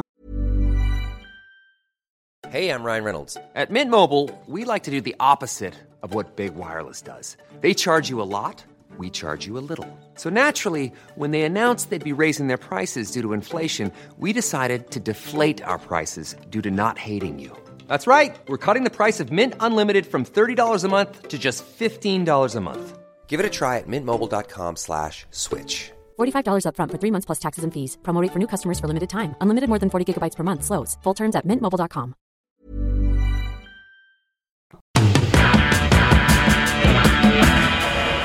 Avant de passer au tout dernier film de la soirée, on va faire euh, une, petite page, une petite page de pub, une petite page de pub pour remercier bah, tous nos soutiens. Euh, on dit merci à toutes les auditrices et tous les auditeurs qui nous suivent, qui nous soutiennent et qui nous donnent des sous, notamment sur tipeee.com et kisskissbankbank.com. C'est grâce à vous qu'on reste indépendant, donc merci beaucoup. Si vous appréciez notre travail, si vous nous découvrez, si vous aussi vous avez envie de nous soutenir, eh bien n'hésitez pas, rendez-vous sur euh, un des deux sites cités, KissKissBankBank ou Tipeee, mot-clé Capture Mag. Et vous pourrez euh, soit nous faire un don ponctuel, soit nous faire un don récurrent. Dans tous les cas, cela vous débloquera des accès à certains privilèges. Vous aurez accès à notre serveur Discord privé où vous retrouverez toute l'équipe en ligne, euh, y compris un salon spécial dédié aux blagues de Vincent. Nous avons. C'est eux qui ont fait tous les jeux de mots euh, sur. T'as tout euh, piqué ce Ouais, soir. enfin, mid-journée, c'est toi qui as un abonnement. Et, euh, Oui, c'est ça, ouais. C'est vrai, et également aussi toutes les productions mid-journée euh, que Vincent prépare. Euh, également un accès en avant-première en, exclusif. bêtises, en bêtises artificielles. un accès anticipé à certaines de, nos- de nos émissions. Par exemple, euh, les personnes qui nous ont soutenus euh, ont d'ores et déjà eu accès au dernier épisode de Déjà Vu qui sortira prochainement pour tous les autres. Euh, et puis euh, des podcasts, des vidéos exclusives et un tarif préférentiel sur nos séances capture. Donc euh, si vous voulez vous abonner, n'hésitez plus. Rendez-vous sur tipeee.com ou kisskissbankbank.com, mot-clé Capture Mag. Alors, pas de tarif sur celle de ce soir parce qu'en fait, elle est déjà passée au moment où vous écoutez. Donc... Vu l'heure, euh, Ouais. faut se dépêcher. Et on va euh, reprendre tout de suite avec le tout dernier film de la soirée. Alors, euh, bon, celui-ci, je pense qu'on va y passer aussi un petit moment, puisque euh, il s'agit d'Indiana Jones et le cadran de la destinée, sorti en salle le 28 juin. Est-ce que la caméra d'Alain Mercier peut faire une, un gros plan sur la tête de, de Pierrick Guillaume à ma gauche quand il dit, quand euh, Clémence dit le, le- Je le- souffle, je souffle là, je ne dis plus. Regarde là, il est que ça. Sauf, j'ai même pas commencé le résumé. Ouais, mais ça, il commence quoi. Donc, ce nouvel Indiana Jones, le cinquième de la saga, réalisé par James Mangold. Euh, euh, James Mangold qui euh, s'est fait connaître notamment avec Walk the Line, euh, 3h10 pour Yuma, encore plus récemment, euh, plus récemment, ça commence à dater un peu, mais Logan ou Le Mans 66. Euh, et donc, on boucle cette émission avec ce cinquième et dernier volet des aventures d'Indiana Jones, 15 ans après l'épisode précédent, épisode que tout le monde a préféré oublier, je pense. Euh, cette fois-ci, direction 1969. euh, Dr. Jones s'apprête à prendre sa retraite bien méritée après plus de 10 ans à enseigner à la fac. Mais c'était sans compter la, la visite d'une certaine Helena Shaw, sa filleule, qui est à la recherche du cadran d'Archimède, une relique euh, également convoitée par les nazis, évidemment. C'était Indiana Jones, il fallait des nazis dedans. Euh, alors là aussi, je crois que les avis sont assez partagés. Bah, Vous allez assister à la fin de- d'amitié, je pense, en fait, euh, Voilà, au c'est- terme de cette. on euh, termine la de saison. cet épisode, je pense qu'il y a un truc qui va être cassé, quoi. On va prendre nos clics et nos claques après. Tu veux commencer, Vincent? Bon, non. Moi, je veux bien commencer. ouais. commencé, Allez, vas-y. euh, tout à l'heure. Je veux bien bien. commencer. Alors, euh, on va, on va euh, reposer le cadre un petit peu quand même. Euh, Déjà, t'as travaillé au Lucasfilm alors Magazine, déjà, je pense que c'est quand même un J'étais sur le tournage de- du premier Indiana Jones. Non, je déconne. Euh, non, euh, non, non, pour moi. Avec Harrison Ford la semaine dernière. et- Euh, bon, pour moi, Les Aventures de l'âge perdu, je pense que c'est un de mes top films, hein, dans les dix- je pense mes 10 films préférés. Euh, je pense que c'est un des 3-5 meilleurs films de Steven Spielberg, je trouve, en termes de mise en scène, etc. J'aime beaucoup ce premier film parce que. euh, parce que euh, en termes tops comme ça, toi ouais en termes de mise en scène en termes de, de scènes d'action de, de temps de tournage enfin tout tout enfin les conditions de pour tourner ce film sont incroyables pour euh, quand on en voit le résultat etc donc il y avait bon je pense qu'il était en pleine possession de ses moyens j'adore le deuxième aussi euh, pour plein d'autres raisons euh, un peu plus déviantes on va dire mais quand même ça reste un, un, un putain de bon film un roller coaster C'est un très bah grand si film, il y a un le- très grand film, Le Temple maudit. non mais c'est un très grand film mais euh, d'ailleurs pendant très longtemps je préfère hein. mais oui, mais pendant très longtemps, je préférais le deuxième au, au premier. Et en fait, je trouve que le, le premier vieillit mieux que le, le- le deuxième. Évidemment. Euh, ne serait-ce que pour la misogynie euh, patente du deuxième. La Euh, misogynie, tu peux dire le racisme et tout ça, ça colle avec. Ouais, c'est un package, hein, dans le hein. deux, hein, Enfin bref. Euh, le troisième, j'aime aussi pas mal, même si on voit un peu le- le- le- le- le- les limites du duo euh, Lucas et Spielberg. Et voilà, mais j'aime quand même enfin, le concept de foutre euh, euh, Sean Connery euh, en père de, de est Ford, c'est génial. Enfin, et puis il y a de- il y, a quand même un paquet de bon- bonnes scènes. Voilà, et tout ça, il y, a un cocktail dans ces trois Est-ce que films. tu savais qu'ils avaient plus de pantalons? Quand ils ont tourné dans le dirigeable Putain, mais aussi- Dans le a- troisième on Comment tu on sais ça cette anecdote il y a pas Mais longtemps. c'est vrai Ben oui. J'ai je appris ça il y a pas longtemps en fait, ils étaient tellement partout. Tu sais la scène où il dit bah allez parlons et tout Ouais. quoi. Et ben ils avaient viré leur fut, Ouais. ils avaient tellement chaud, ils avaient viré leur Ouais. fut, Sean Connery. C'est ce qu'on fait ici aussi, hein. C'est vrai qu'on aimerait bien Le seul problème, c'est que Alain il cadre. Bah Alain il est en maillot de bain là, hein, vous ne voyez pas mais c'est chaud. Voilà. Ah, Enfin bref, ces trois films avaient quand même un, un cocktail euh, à la fois d'aventure, de, de mise en scène, de fantaisie, d'humour. Aventure, aventure. Ah si quand même. euh, non non mais, non, c'était le cocktail, mais le cocktail qui fonctionnait en fait. Euh, bon le quatrième, je, je, je fais l'impasse. hein. Honnêtement, je l'ai jamais revu. Je l'ai vu qu'une fois. Je trouve que c'est catastrophique et pourtant j'aime beaucoup Spielberg, mais là c'est c'est juste pas possible. Euh, et alors ce cinquième, bah, euh, on a- j'en attendais quand même pas mal hein, parce que j'aime beaucoup James Mangold. Euh, je me suis dit bon, vu son dernier film, c'est peut-être un des derniers grands réalisateurs classiques euh, en termes de, à la fois de narration, de mise en scène, etc. Enfin, qui allie aussi bien euh, l'écriture scénaristique avec la mise en scène. Donc je me dis, why not? Enfin, si c'est lui euh, et qu'il a les, moyens qu'il lui faut, euh, pourquoi pas? Et en fait, j'ai passé, euh, enfin, je vais mettre les pieds dans, dans- dedans, hein, carrément. hein, Il a la voix qui tremble. Je ne sais pas si ça s'entend. J'ai passé tout le film à me dire, sa place est dans un musée, en fait. C'est terrible. Mais pas en parlant du personnage, mais en parlant du film, en fait. Je me dis, mais en fait, ce film est, est déjà has-been avant, euh, avant d'être sorti, quoi. Euh, et notamment, il y a une scène qui m'a terri- terrifié, c'est euh, la scène où ils arrivent, je crois que c'est au Maroc, je sais plus si c'est Marrakech ou Casablanca. Euh, et lui, il arrive dans une réunion là où ils sont en train d'échanger l'artefact là, en train de, se- de le vendre aux enchères. Vendre aux enchères, Et lui, il arrive en costume et j'ai eu de la peine. Vraiment, ce plan, il fait de la peine, je trouve, parce qu'il est tout arc-bouté. Enfin, c'est- pas possible. Et autant j'achète plutôt le début où il est montré comme assez vieux, etc. Ce- son, ça, ça- enfin, je- C'est pas ça le début. Le début, c'est les 25 minutes de. de, de- oui, de enfin le début où, euh, quand c'est il le présente vieux. Ouais. À New York. Non, le, oui, le début à New York quand Oui, il est vieux. en Et, euh, le tout 1969. début, c'est quand il est jeune, euh, ouais, en son- euh, pendant la, la fin de la guerre. Euh, et en fait, voilà. Et en fait, euh, bah, ce qui manque en fait dans ce film, c'est le, c'est la magie qu'il y avait, euh, qu'il y avait dans les, dans les, dans les précédents. C'est-à-dire que il y avait ce, ce cocktail là dans les scènes d'action. Les scènes d'action, elles sont, elles sont calamiteuses en fait. Euh, Il n'y a pas, il y a pas cette, ce cocktail d'humour, de mise en scène. C'est trop long. Enfin, ça, ça n'apporte pas grand chose. Ça essaye, mais, euh, ça, ça- essaye, mais ça retrouve jamais le souffle. Et encore, il y a plein de choses qui, qui fonctionnent sur le papier. Moi, j'aime beaucoup euh, euh, euh, Phoebe Waller-Bridge.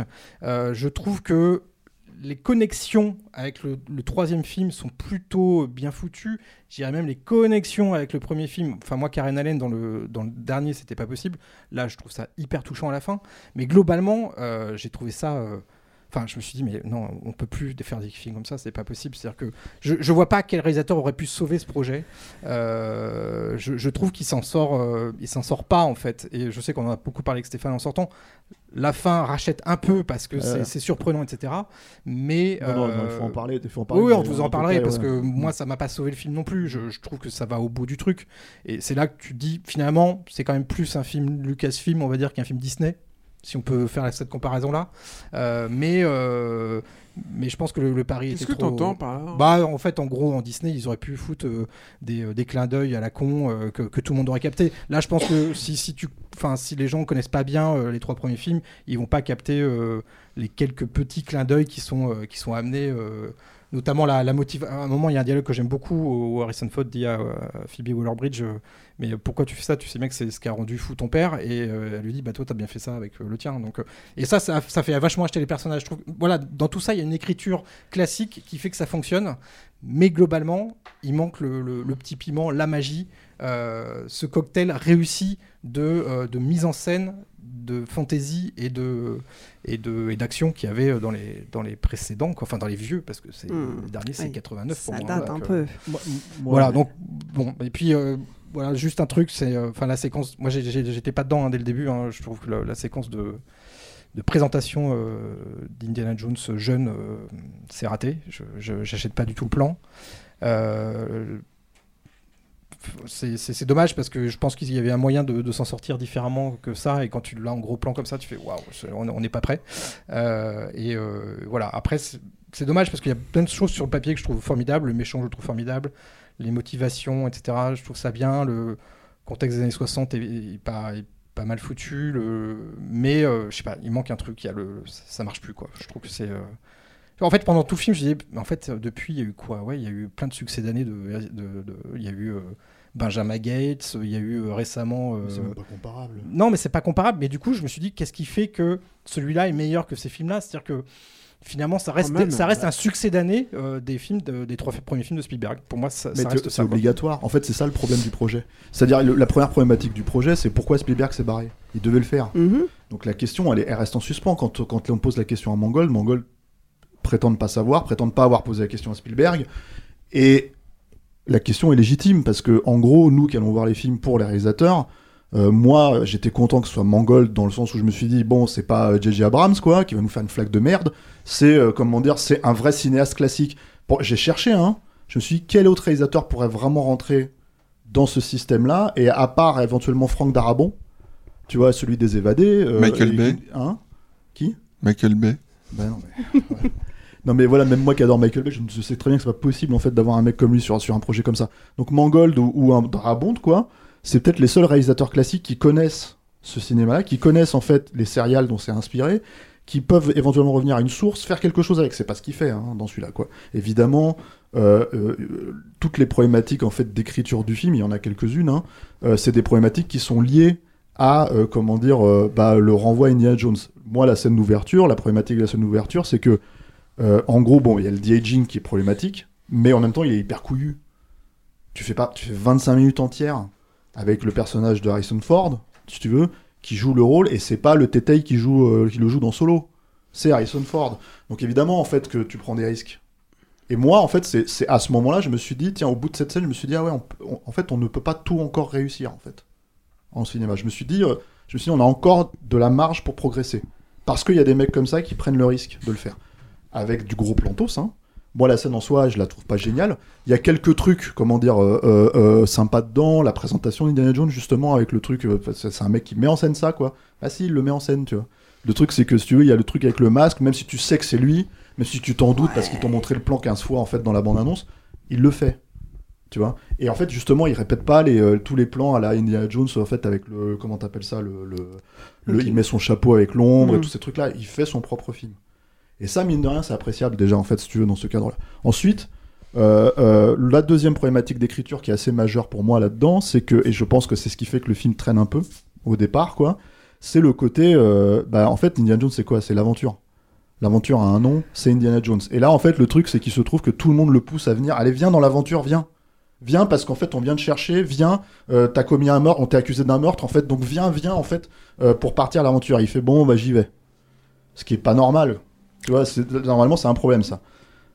Tout ceci étant placé, ok, euh, euh, toute la problématique de Harrison Ford à 80 balais, et ça, c'est aussi un problème, quoi. Euh, ce qui fait que tu peux pas faire des scènes d'action complètement dingues, t'es obligé de penser des scènes un peu différemment, et moi, je trouve qu'il s'en sort plutôt bien New York, pour le coup. Toute la scène de mise en place, elle est super bien racontée. C'est pas que Harrison Ford qui est vieux, qui se réveille et on le voit à poil et tout ça. C'est, comment dire, la mise en place, en fait, si tu veux, des méchants, la façon dont les mecs fonctionnent, euh, comment dire, l'arrivée de la, comment elle s'appelle, de Phoebe Waller-Bridge, moi, que je trouve super dans le film, quoi. Euh, Il y a, euh, comment dire, euh, le- la façon dont il s'échappe, la façon dont il prend le, dont ils utilisent la parade, en fait. Moi, tout ça, ça me faisait vachement peur dans la bande-annonce. Et en fait, c'est plutôt, plutôt bien, euh, bien construit, et je me suis dit, bien raconté, vraiment. quoi. Le cheval dans le métro, vraiment bien raconté? Ça va, Ah, ouais. j'ai trouvé ça Ouais, super, ouais. moi aussi. Franchement, je trouve, je trouve que c'est du pur bonne scène. indie, ça, ouais. C'est pas, par exemple, moi la scène, euh, la scène au Maroc, c'est- j'aime pas du tout. C'est une scène d'action où je me suis dit, mais qui- on essaye de te faire croire qu'il a 25 ans, 30 ans, et en fait ça marche pas. Tu vois, là pour le coup, j'achète pas une seule seconde. Moi, le sidekick, le gamin sidekick, à part qu'il a une utilité, euh, comment dire, à la fin, j'en ai pas besoin. Tu vois. Maintenant, euh, avec toutes ces problématiques, si tu veux, avec tous ces trucs un peu euh, parfois brinque-ballant, parfois, un petit peu flamboyant, parfois un petit peu voilà, il y a un truc que le film fait que je vais mettre vraiment, j'exclus totalement Avatar et James Cameron hein, de côté parce que comment dire, euh, c'est c'est, euh, voilà, c'est totalement à part pour moi, c'est c'est l'exception qui confirme la règle. On en a parlé des Flash, on en a parlé de tous les blockbusters de merde à 300 millions, etc., etc. Tu vois, t'as un mec qui tient un concept jusqu'au bout, qui a compris le film qu'il fait. Et en fait, on parlait du 4 tout à l'heure, on disait voilà, on préfère tous l'oublier. Pourquoi on préfère l'oublier le 4 C'est pas parce qu'il n'y a pas des nazis. C'est pas parce qu'Harrison Ford il est vieux. C'est pas pour ça les problèmes du 4. Les 4, c'est que quand tu regardes le film, t'es en train de te demander pourquoi cette suite existe.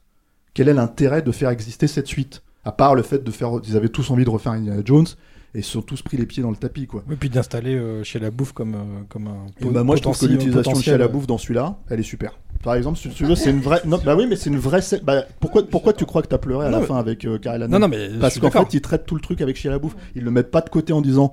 Écoute, euh, ce perso c'est de la merde, ce qui est vrai, hein, c'était pas terrible hein, comme perso, c'était même pas chez la bouffe le problème, c'était le perso le problème, si tu veux. Et là, les mecs l'utilisent intelligemment.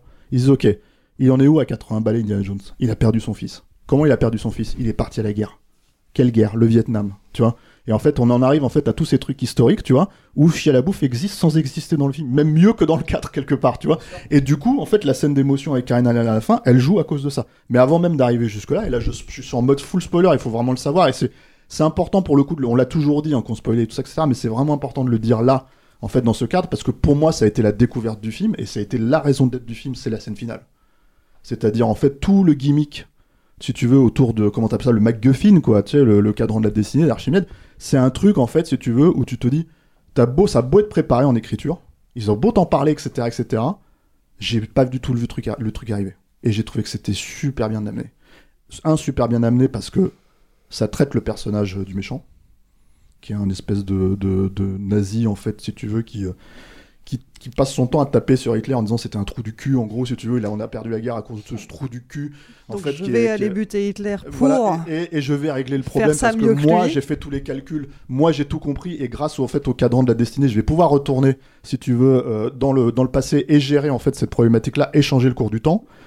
Et quand le mec en fait, il- il- ça arrive vraiment et qu'il change vraiment le cours du temps et qu'en fait il se retrouve vraiment dans le dans, dans, dans une nouvelle époque, en fait le mec il se rend compte qu'il s'est complètement gouré. Et là t'as un plan sur Matt Mikkelsen qui est complètement euh, désarçonné parce qu'en fait d'un seul coup tu comprends qu'il est aussi con qu'Hitler quoi. Tu vois que le mec il a passé sur lequel il a passé son temps à chier quoi. Et ça en fait c'est con hein. Mais c'est parfait en fait pour définir le personnage. C'est parfait ce genre de truc. Et alors il y a ça et il y a ce qu'ils font avec Indiana Jones quoi. Indiana Jones qui a passé son temps, sa vie en fait euh, à être un archéologue, à chercher le temps, tu vois, à retravailler le passé, à, courir dedans, à se plonger dedans, et il y a le droit à la fin de sa vie, quoi. Il se retrouve sur une plage en Grèce, en Italie, c'est en Italie en l'occurrence, c'est En Sicile. en Sicile, ouais, euh, euh, euh, face à Archimède, et ils se mettent à parler en grec. Moi, qui suis grec, tu vois, qui comprenais la moitié de, de, de, de ce qu'ils disaient, parce que Pour ça que t'as aimé, en fait. Ah non, mais, moi, moi, ça m'a foutu les larmes aux yeux. Parce qu'en fait, le truc, si tu veux, c'est que c'est à la fois totalement cohérent avec le personnage d'Indiana Jones. En même temps, j'ai jamais vu ça dans un Indiana Jones. Parce que, tu vois, en fait, t'as tout- t'avais tout un gag autour de, euh, tu sais, enfin, toutes les théories internet à la con, où quand les mecs te disaient, oui, alors, euh, il y a le Nuke the Fridge de, de Indiana Jones 4, et t'avais des mecs qui essayaient de justifier ça en disant, euh, ouais, non, mais si, Harrison Ford, si le personnage a survécu, c'est parce qu'il a bu dans le Saint Graal, si tu veux, à la fin, donc il est immortel, tralala, mes couilles, tu vois. En fait, le truc, c'est que, même, même ça, s'ils étaient allés jusque-là, en fait, dans le précédent, tu pouvais plus faire d'autres films derrière. Et justement, en fait, c'est ça que j'aime avec ce film-là, c'est que non seulement c'est cohérent thématiquement, non seulement c'est touchant, en fait, de voir un personnage, en fait, qui a dédié sa vie à l'histoire, se retrouver littéralement dans l'histoire, thématiquement, c'est totalement vrai, et le film ne t'a jamais proposé autre chose que ça. Tu vois, dans, dans la, dans la saga, elle t'a jamais proposé ça, je veux dire. Tu vois Mm. Ce qui fait que d'un seul coup, bah, je me dis, ok, cette suite, elle a une justification. Elle existe, et si tu dois vraiment, en fait, entre guillemets, faire une sortie de scène du personnage, tu l'as fait. Et c'est parfait. Tu vois Pour moi, c'est c'est- totalement cohérent. C'est super touchant. C'est, euh, comment dire, euh, voilà. Donc, en fait, moi, j'avais peur que Mangold, parce qu'il a fait quand même, euh, euh, moi, deux euh, néoclassiques, quoi, en fait, en gros, avec Logan et, euh, et Le Mans 66, j'avais peur, en fait, si tu veux, qu'il se, se tape, en fait, euh, la tronche contre euh, toutes les exigences de Lucasfilm, tu vois, toutes les exigences de Disney, tout le trip à l'épisode 7, etc., etc.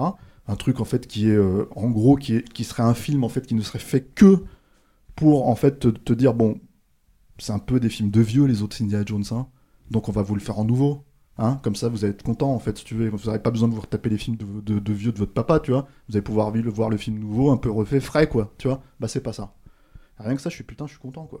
Ouais, mais ça, je suis d'accord avec toi. Là-dessus, je suis d'accord avec toi. Parce que, en fait, en fait, je pense que le film, il va pas forcément marcher. J'ai l'impression qu'il a un tracking de merde. Encore que le tracking, on en a pas parlé pour Flash, mais apparemment, il avait un tracking à 180 millions de dollars au premier week-end, si tu veux. Donc, bon, ça, c'est un peu rigolo. Tracking, comment ça fonctionne, on va voir, hein, tu vois. Mais moi, je pense qu'il y a plein de gens pour qui ça veut plus rien dire, Indiana Jones, en fait.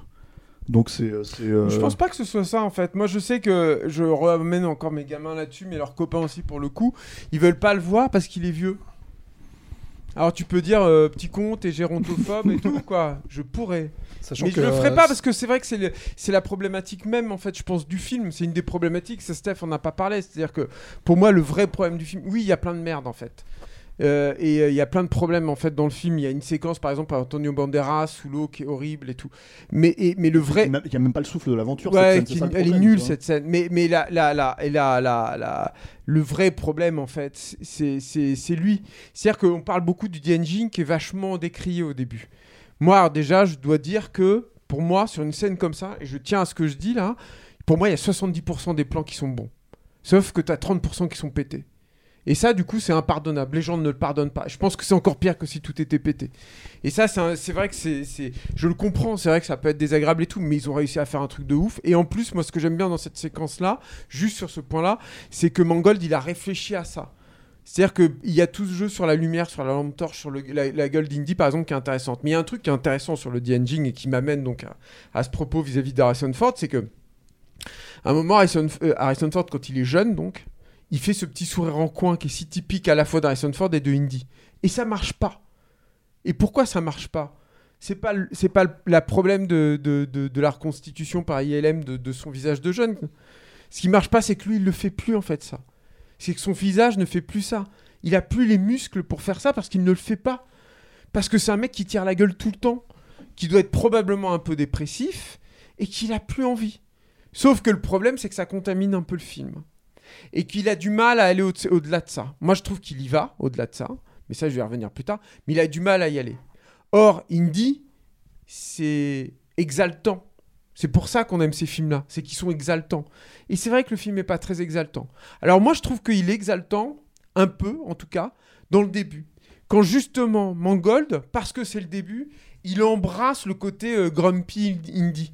Et qu'il le place justement dans cette scène à New York, qu'il le met en porte-à-faux vis-à-vis de son époque, et qu'il le met justement comme, qu'il le jette comme un, chien dans un jeu de quilles, avec son cheval, où il est complètement anachronique au, niveau, au, milieu de ces mecs qui viennent de, de- revenir de la Lune. Où là, tu te dis, c'est la fin d'un monde, lui, c'est la fin d'un monde, et il est confronté à un monde nouveau qui s'est qui C'est ça que j'aime j'aime beaucoup dans cette scène, et en plus, je trouve qu'au niveau de l'action, elle fonctionne bien, qu'elle est super. Et je trouve qu'il y a plein de promesses en plus là-dedans, notamment avec cette petite agente du FBI là, euh, évoque toute la Black Exploitation et tout, euh, mais qui est pas malheureusement pas assez tenue, quoi. Mais au moins, il y a ce truc-là aussi qui est, qui, vraiment, qui super. Le début, la présentation des, méchants, tout ça, moi, j'achète tout ça, je prends tout ça à fond.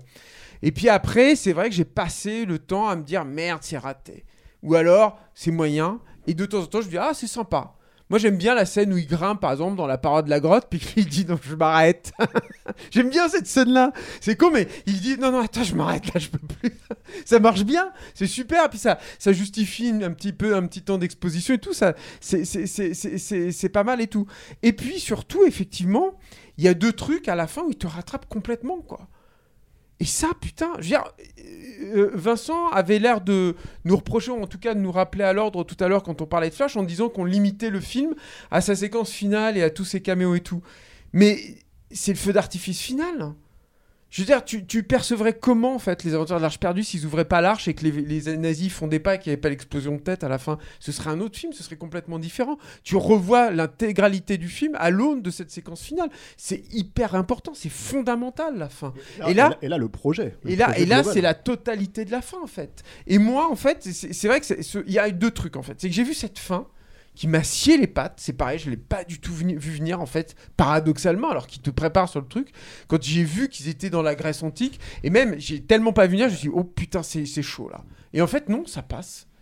C'est dingue, j'ai vu Archimède, je me dis, ouais, ça va. Ça, c'est les bienfaits de l'écriture. C'est- dingue. Et, et, euh, et moi, il y a un autre truc, en fait, je- que je voudrais quand même euh, préciser, puisque- pour rebondir aussi sur ce que Vincent disait sur élémentaire tout à l'heure, c'est que quand il y a Karen Allen qui est revenue à la fin, et la scène entre le- eux deux, je me suis mis à chialer.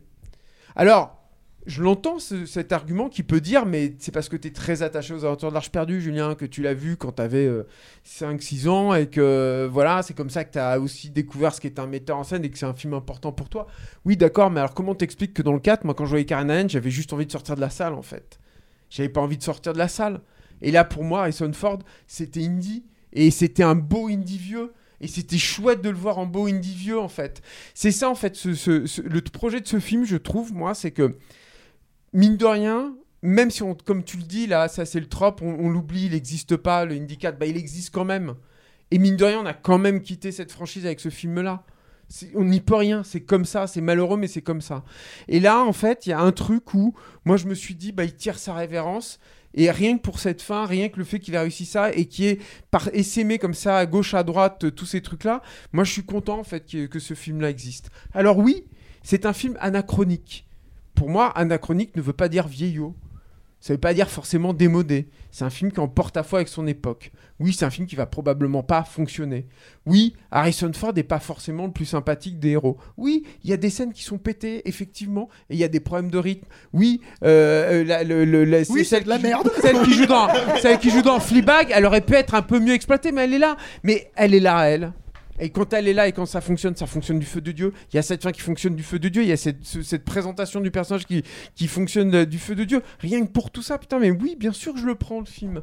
C'est un film qui, à défaut d'être réussi, est honorable.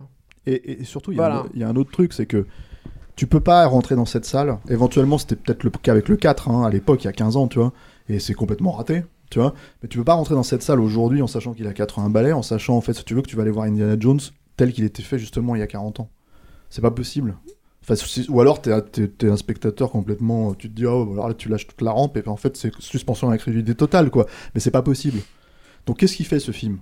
Il en a conscience, ce film. Et ce film, il te fait, tu vas dire au revoir ce cinéma-là. Tu vois? Et le truc, en fait, si tu veux, c'est qu'on va essayer de te faire une belle sortie, parce que toutes les choses ont une fin, tu vois? Et il faut à un moment donné qu'on sorte de scène, et qu'on a conscience qu'il a 80 balais, et qu'en fait, mais il faut dire au personnage adieu.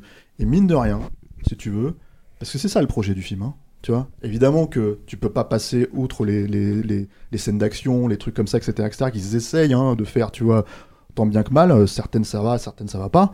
Mais en vrai, c'est pas ça le projet du film. Le projet du film, c'est ne pas d'aller voir Indiana Jones avec euh, une poursuite en camion complètement dingue comme dans le premier, une poursuite en chariot comme dans le 2, euh, ou, ou, même, en fait, si tu veux, en gros, un truc sur le tank, en fait, pendant 10 minutes, quoi. Tu vois, ce n'est pas possible. Si tu as conscience de ça, si tu, si tu sais, en fait, qu'il pouvait pas le faire, bah oui, je trouve que le film, il s'en sort vraiment honorablement, effectivement. C'est-à-dire qu'en fait, il te dit un beau adieu au personnage, tu vois, il le respecte, tu vois. C'est pas Batman euh, qui se prend les pieds dans la, dans la choucroute, quoi, tu vois. Donc c'est, voilà, enfin non, je, suis- désolé, il y a un truc, en fait, si tu veux, où, euh, euh, pour moi, le film, il est relativement cohérent avec la franchise qu'il traite. Et, et, et quand je dis cohérent, c'est pas juste, tu vois, comment dire, faire du wink-wink, effectivement, du coup de coude et tout ça, etc., etc., ce qui, euh, globalement, est 99% des films actuels, en fait. C'est-à-dire des, des- des coups de coude à ta... À ta à Il y en a étrangement peu. jeunesse. Moi, j'ai été étonné de voir que les nazis, Tu par exemple, qu'il y en a peu? Ouais, j'ai été très étonné de voir par exemple que les nazis étaient euh, ne mouraient pas en fait dans des flous de sang ou en, ou en fondant ou un truc comme ça. J'étais hyper surpris de ça. En fait, il y a plein de trucs. J'étais étonné de voir qu'il y avait quasiment pas de piège en fait. Il en veut pas, je pense, Mangold en fait. Ça l'intéresse pas Non, trop il en en veut fait. pas, mais quand même, il y a un nombre de fanservice, de Mais clins non, d'œil. putain, je euh, trouve pas. Il y a quoi? Il y a ça là? Il y a ça là et qui est hyper bien. Moi, j'aime beaucoup ce qu'il fait avec ça là. D'ailleurs, j'aime beaucoup le fait qu'il revienne et qu'il soit comme ça et tout. Je sais pas, ce- je Moi- ça moi, marche je sais pas- c'est pas le truc que Et, je euh, et, euh, non, bah non. Je trouve qu'il y en a, il y en a finalement. Tu vois, tu- c'est marrant parce que tu parles de la scène de fin euh, que tu as trouvé très émouvante. Moi, je n'y ai vu que, ok, ils refont le coup du baiser comme à l'époque, exactement pareil. Et ça m'a saoulé, ça m'a sorti du truc. Bon, bah, ça va, c'est la fin. hein. Si ça t'a sorti à ce moment-là. euh, ça m'a sorti va, avant, hein. Pour le coup, ça m'a sorti Non, parce avant. que tout, tout Mais- le truc, c'est que c'est l'inverse en fait. Et que Oui, du je- coup, c'est leur truc de récompense. Non, moi, je- ça marche du feu d'accord, mais bah, pour le coup, moi j'y ai vu du fanservice et, euh, et vraiment j'étais euh, vraiment Ouais, là, surligneur coup, comme ça. Alors, moi, j'appelle pas ça du fanservice parce que ça sert les personnages et ça, ça les ré- ils se répondent avec euh, 43 ans d'écart. Donc, euh, non, moi, ça me, ça me gêne pas du tout et je trouve pas qu'il y en ait tant que Et ça. en plus, je trouve que ça arrive- Le truc, ce que tu vois comme du fanservice, c'est peut-être aussi des, comment dire, un peu des clichés du genre, c'est-à-dire euh, le chapeau, euh, les trucs comme ça. Enfin, tu vois. Non, mais euh, cette scène le finale, si tu veux, elle C'est à peine s'il Mais fait la Pour moi, c'est pas du exemple, fanservice. tu Pour moi, la faire revenir, la faire revenir euh, comme un cheveu sur la soupe, alors qu'il est en train de signer des papiers de divorce et qu'ils Ah ont dit et qu'ils ont dit. C'est le ah, je peux parler, s'il vous plaît? Ils ont dit pendant tout le film, toute une partie au début, ça s'est tellement mal fini avec le décès de leur fils que du coup, ils ne se parlent plus du tout. Et là, elle revient comme une fleur. Mais Clément, Ça s'appelle la résolution du Ouais, héros en tu fait. sais- tu sais ce C'est comme ça qu'il là, il se réconcilie conscience avec d'un truc, lui-même. en fait, si tu veux. C'est que on- je sais qu'aujourd'hui, en fait, dans le cinéma, en gros, le simple fait de convoquer le multivers, si tu veux, en fait, est devenu un truc qui est tellement basique, ou le simple fait de pouvoir faire péter, euh, comment dire, des tonnes de, de villes entières, si tu veux, et qu'il y a- il y a zéro conséquence avec zéro enjeu, bah ça mène à la dédramatisation, littérale, en fait. Mais là, la dramatisation du film, c'est Indiana Jones qui dit je veux rester dans le passé. Laissez-moi mourir ici. En fait, il y a que là où je me sens bien parce que j'ai fui toute ma vie ça. Tu vois, j'ai fui ma vie en fait dans le passé. Et là, sa, sa, sa, sa filleule, elle lui fait Bah, ta gueule, en fait, je te mets un pain dans la tronche et tu rentres avec moi. Mhm. Et je vais te donner une raison de rentrer avec moi. Et en fait, quand tu vas. Enfin, je veux dire, c'est pas dans le film, hein. Mais si tu pars du principe qu'elle est allée raconter à Marion ce qui s'est passé, que Marion la croit, et qu'elle revient, tu vois, tu te dis, bon, en termes de normalisation, ça fonctionne quand même, en fait, qu'elle lui, donne- lui donne une nouvelle chance. Je sais pas, moi, tu vois, le père de son enfant qui est mort et tout, tu vois. Moi, je sais pas, moi, c'est là, en fait, où je trouve que c'est bien écrit. C'est-à-dire que t'es pas obligé de convoquer 40 000 films de merde, de multivers, de mes couilles d'il y a 25 ans, si tu veux, pour, en fait, essayer de, de sauver ton, ton, ton film. Là, tu sauves ton film avec ce que t'as. Tu racontes ce que t'as dans- avec ce que t'as sous la main. Et c'est là où, pour moi, c'est extrêmement bien écrit. Pas toujours, hein, pas tout le film, hein. Mais ces moments-là, je ce truc, suis c'est désolée, parfait. moi ça j'achète pas. Et pour moi, euh, c'est pas parce qu'il est, il est très dépressif et qu'il va pas bien que euh, il revient et que tout ce qui s'est passé entre lui et Marion qu'on n'a pas vu toutes ces années, mais qui manifestement s'est mal passé, est effacé d'un coup d'éponge. Ça j'achète pas. C'est moi, hein. mais Mm. ça ne fonctionne pas. Ok, peut-être, mais en tout cas, en tout cas, enfin, ça s'explique de manière assez cohérente dans le film. C'est pas incohérent. Non, par contre, Je oui. l'achète pas. Ça, effectivement, ça, ça n'est pas incohérent. Bah Mais Vincent, peut-être tu veux aussi. euh, Ouais, on l'a vu ensemble euh, hier Ouais. soir. Dans un Rex. euh, Mais vous avez été chauffé. surchauffé. Ouais, par- surchauffé à blanc. On a été vrai. chauffé par un, ouais, un Le chauffeur cadran de de salle. Destiné Le cadran Ouais. de là Destiné C'était chouette. On s'est dit qu'on allait- C'est les avant-premières du Rex. hein. J'ai rien gagné, mais. On s'est dit qu'on allait commencer l'émission comme ça. On l'a pas fait, mais. euh, Donc euh, voilà, ouais, je sais pas trop comment. En fait, euh, tout, tout à l'heure, tous les arguments que vous avez balancés sur euh, The Flash et que je peux comprendre, je peux le, je me disais putain, je vais les utiliser sur euh, Indiana Jones quoi. Ces petits euh, bâtards, là, vous allez voir. non, mais du coup, je vais, pas- enfin, je vais pas. tout- Déjà, je me souviens pas de tout ce que vous avez dit, mais euh, avec euh, avec Clémence, en sortant du cinéma, on s'est dit euh, bon, bah, c'est fini quoi, c'est la mort. C'est- vraiment la mort du Cinoche, quoi. C'est- fini. Ce film qui n'avait déjà aucune raison d'exister, encore moins que le quatrième, euh, ils le font et, c'est de la merde, c'est interminable, avec un mec qui a, qui a 80 ans, c'est odieux. Euh, Et qui a pas envie d'être là. et qui a pas envie d'être là, et, et ça coûte 300 patates, et, et James Mangold, ouais, il s'en tire avec les honneurs. Euh, en l'occurrence, c'est plutôt une, une jolie euh, production. Mais sur l'idée qu'il y ait de la dignité là-dedans, et pas dans The Flash, moi je m'inscris un peu en, en désaccord avec ça. Je trouve, il y a, j'ai regardé le film, on va dire, avec des, parce que comme la semaine dernière, je n'ai été que qu'amour et bonté, euh, comme j'ai aimé The Flash, comme j'ai aimé euh, euh, Élémentaire, je me suis dit, je j'avais pas du tout envie de voir Indiana Jones, que je j'ai pas envie de voir Indiana Jones à, à 80 ans, j'avais déjà pas envie de le voir à 65 ans dans le cadre, donc donc ça m'intéressait pas beaucoup, mais je me suis dit, je mets des œillères, je me concentre, j'essaie de voir le positif, etc. Et- Il y a le mec qui est venu chauffer la salle, complètement déstabilisé. non, mais en l'occurrence, euh, vous avez évoqué euh, plein de problèmes sur le film et je les partage. Vous avez évoqué des choses euh, qui fonctionnent plutôt. Et avec mes œillères, je les ai, euh, je les ai plutôt euh, appréciées également pendant, pendant un petit moment. Euh, mais euh, en fait, il y a un moment où moi, les œillères, elles tombent de fatigue. Et ce qui apparaît, c'est que c'est un, vieux croton euh, euh, qui est dans un film que je trouve pas très, honnête en plus. Il y a un plan que j'aime. Un plan que j'aime beaucoup et qui qu'on pourrait intellectualiser comme le contrepoint de la première scène qui est avec le de-aging qui est complètement numérique, etc. C'est faut savoir, une fois que cette scène, euh, qui est une, démo de jeu vidéo, euh, se termine, trois, fois trop longue, cette scène, euh, le premier plan qu'on voit, c'est Indiana Jones, c'est Harrison Ford dans un fauteuil en, en caleçon euh, de dos euh, qui se lève parce qu'il y a de la musique euh, à fond. Et donc c'est un moment de cinéma vérité parce qu'on voit son corps de, de 80 ans, c'est du full frontal.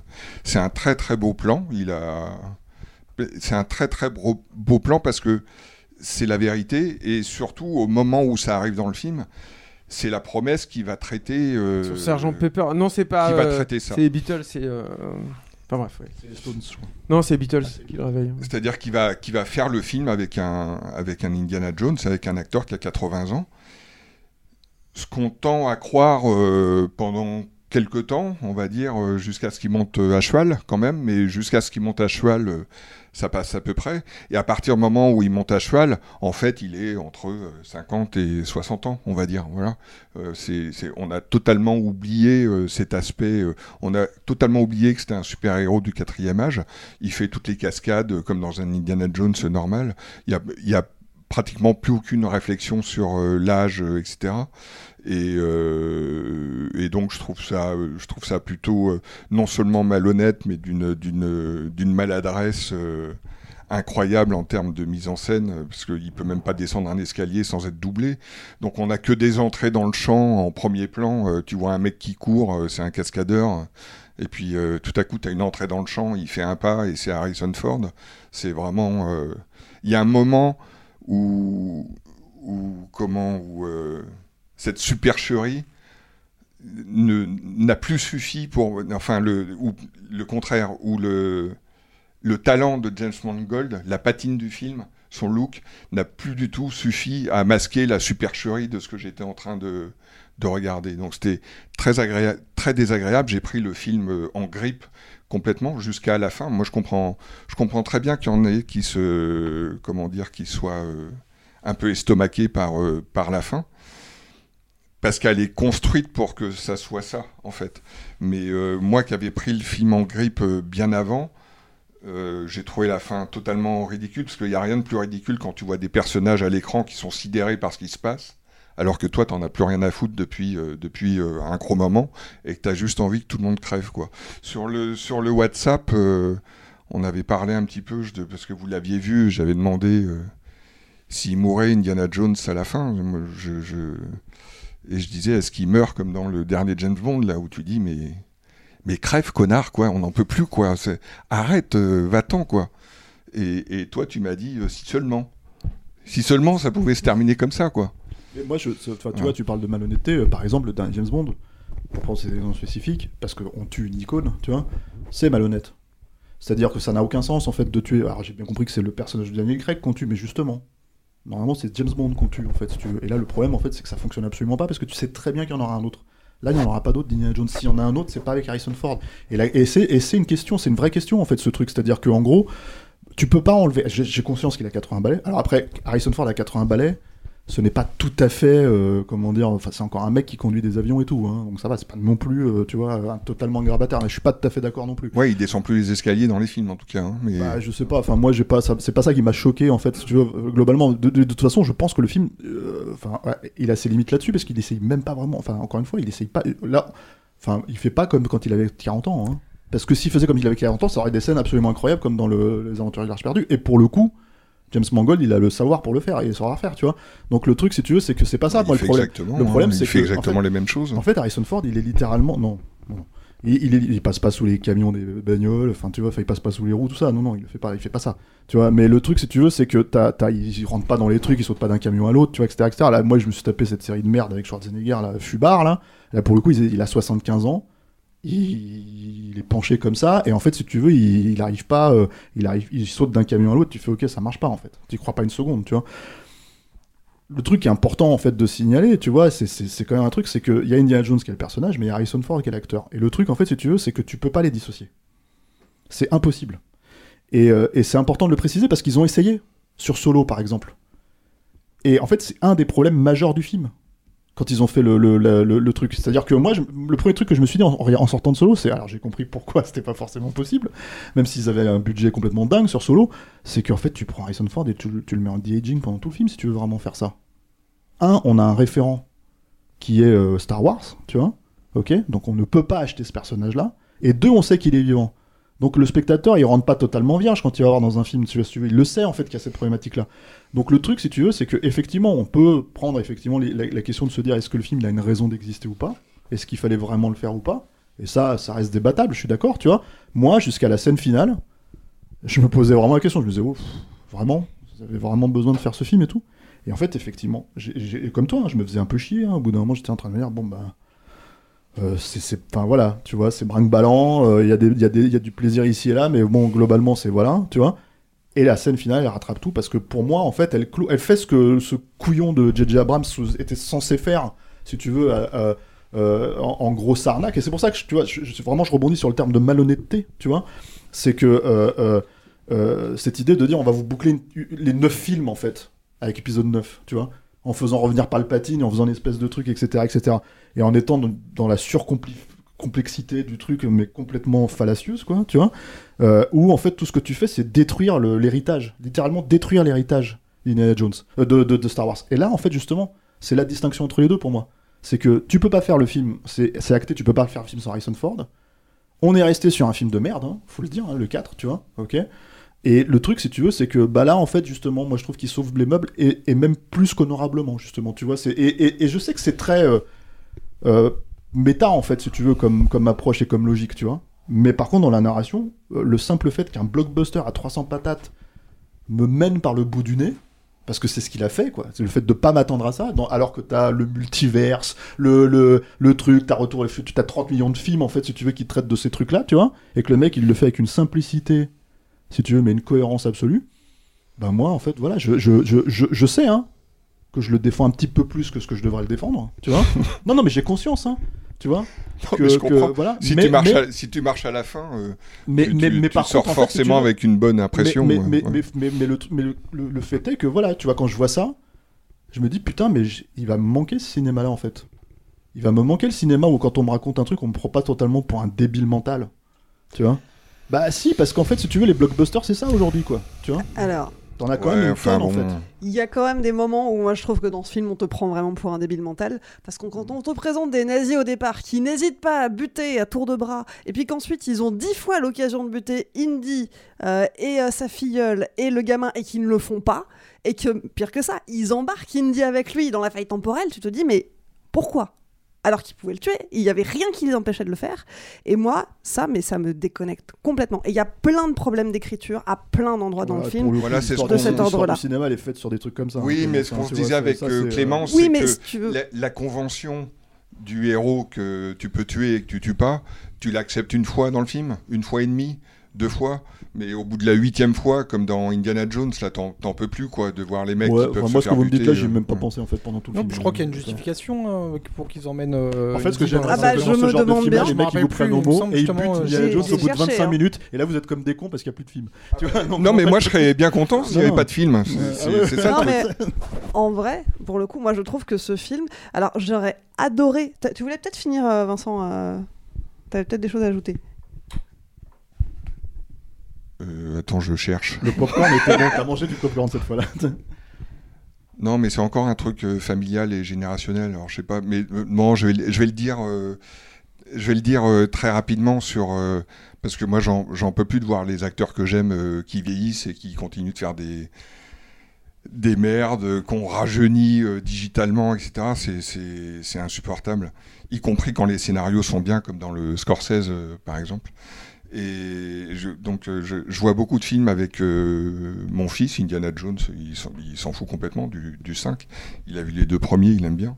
Et, c'est un, un adolescent de peu de paroles sur le cinéma, mais ce qu'il dit est généralement assez fulgurant. Et j'aime beaucoup euh, discuter avec lui. Il est fier. Il est fier. Ouais, ouais, ouais, je suis Écoute, fier. pour avoir rencontré euh, Bart deux trois fois, c'est pas faux. C'est vrai. Tu Ouais. vois, ça lui arrive de sortir des. Et donc, euh, je, lui- je lui montre euh, des classiques, des films que j'adore, etc. Et, et souvent, j'ai j'ai peu de mots à la fin de la projection. Enfin, les, les premiers mots qui sortent, c'est euh, c'était très cool, ou, euh, ou, ou c'est cool, ou euh, ouais, super, euh, etc. Et, euh, et puis après, on, on- on discute, euh, voilà, on discute du film. Mais dernièrement, là, euh, on a regardé euh, Rambo, euh, le premier hein, de, de 81. Et, puis à la fin, je lui dis, mais euh, ça va, tu, trouves que ça n'a pas fait trop vieux, etc. Et il m'a dit, c'est génial. Il m'a dit, c'est génial. Oui, Pourquoi est-ce qu'on fait plus de films comme ça aujourd'hui? Et, et pendant tout le film, je me suis dit, mais c'est génial, Rambo. Il, est, il est jeune, Stallone, il est beau comme un dieu, il joue super bien. Il, est, c'est la création d'une mythologie. C'est tout ce qu'on a envie. de- Moi, c'est ce que j'ai en- encore envie de voir euh, aujourd'hui, hein, des, des choses, euh, des choses nouvelles, vraies, euh, authentiques, euh, etc. Donc, euh, Indiana Jones 5, c'est pour moi, c'est l'inverse. c'est la, la mort de ce cinéma-là, quoi, totalement, quoi.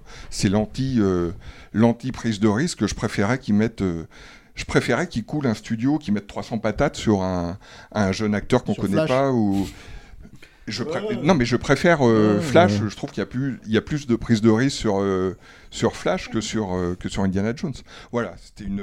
C'était la soirée de C'était une aparté pour dire que Ah là, je- c'était ma reco du jour. C'était Rambo en fait. Flash. C'est bien. Rambo et Flash. C'est Flash. Un crossover bientôt. Rambo et Flash. Et Rambo 5 alors Non. Moi, je suis allée le voir du coup avec Vincent hier, et c'est vrai qu'on était assez d'accord euh, ensemble en sortant. Euh, tu parlais de souffle de l'aventure tout à l'heure, et, euh, et moi, je me suis dit, oui, alors le souffle de l'aventure, il fait de l'asthme un peu quand même. Ouais, Pas vraiment hein, dans celui-là. hein. Et voilà, et c'est vraiment la première chose qui m'a manqué. Moi, j'aurais adoré avoir la lecture que tu as eue de la fin et l'apprécier euh, comme tu l'as apprécié, parce que j'entends euh, la lecture que tu y vois, et je suis d'accord avec cette analyse, mais en fait, ça arrivait tellement tard, et après... deux heures tellement douloureuses que j'en- ai absolument pas profité parce que euh, parce que je, vais- je vais pas redire tout ce qu'a dit Vincent déjà mais, mais de manière générale euh, je trouve que on ne traite pas suffisamment le fait qu'il soit âgé alors que c'était une vraie thématique intéressante qui aurait pu être beaucoup plus exploitée et de manière plus fine Harrison Ford a, a- a mis son veto là-dessus. Ah oui mais alors bon Ah, bah, ça- en fait, en tout cas, j'apporte une info. Ouais. C'est tout. Oui, mais bon, je trouve que c'est dommage. Je trouve que historiquement, là aussi, il y a plein de choses qui auraient pu être exploitées de manière beaucoup plus intéressante et intelligente. Alors, certes, c'est vrai que Harrison Ford vit dans le passé, enfin Harrison Ford, Indiana Jones vit dans le passé, et donc euh, il, il s'extrait. Euh, de la même manière du présent. Mais euh, c'est à une époque euh, où il y a la guerre du Vietnam, c'est, on est au début de la révolution, des hippies, il y a plein de choses qui se passent historiquement.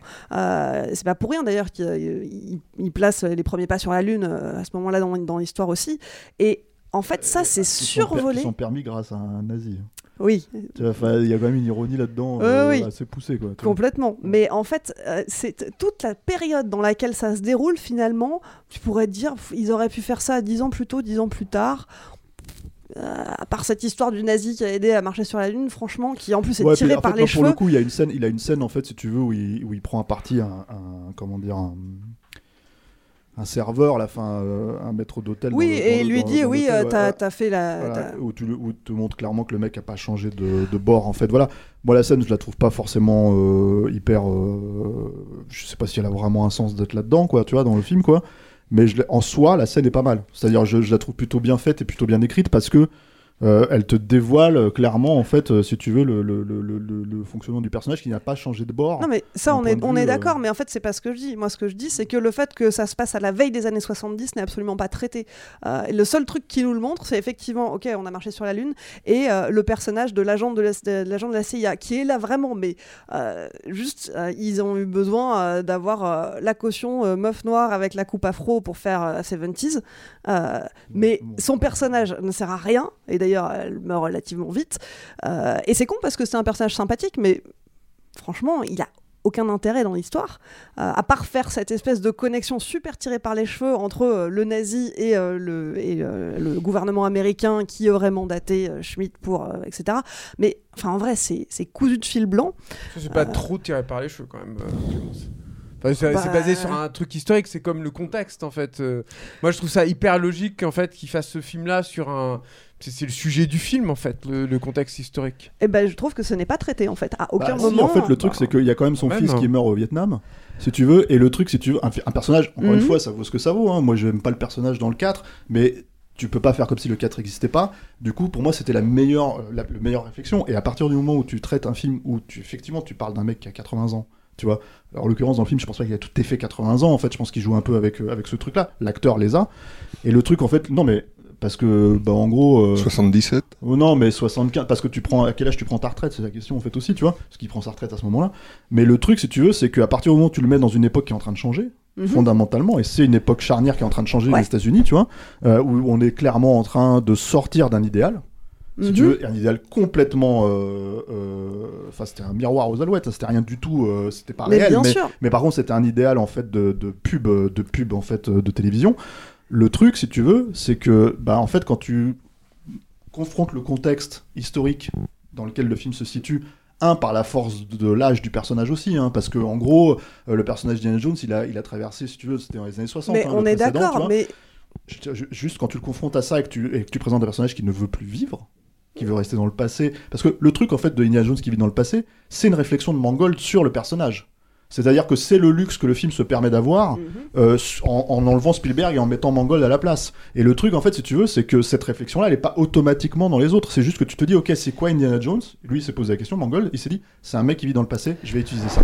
Et je vais le mettre dans mon film. Et le truc, si tu veux, c'est qu'en confrontant cette époque-là à ce personnage qui ne veut pas être dans cette époque-là, à plus forte raison parce qu'il a perdu son fils et qui et qui et qui meurt à l'intérieur, tu vois.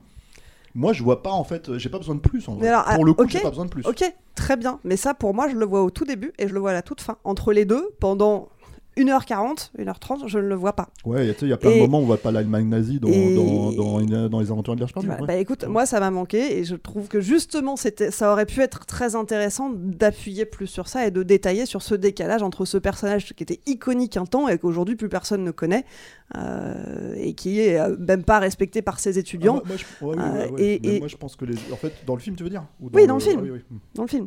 Au-delà de ça, je trouve que le, le- le film a un autre gros problème d'écriture, c'est celui des personnages secondaires.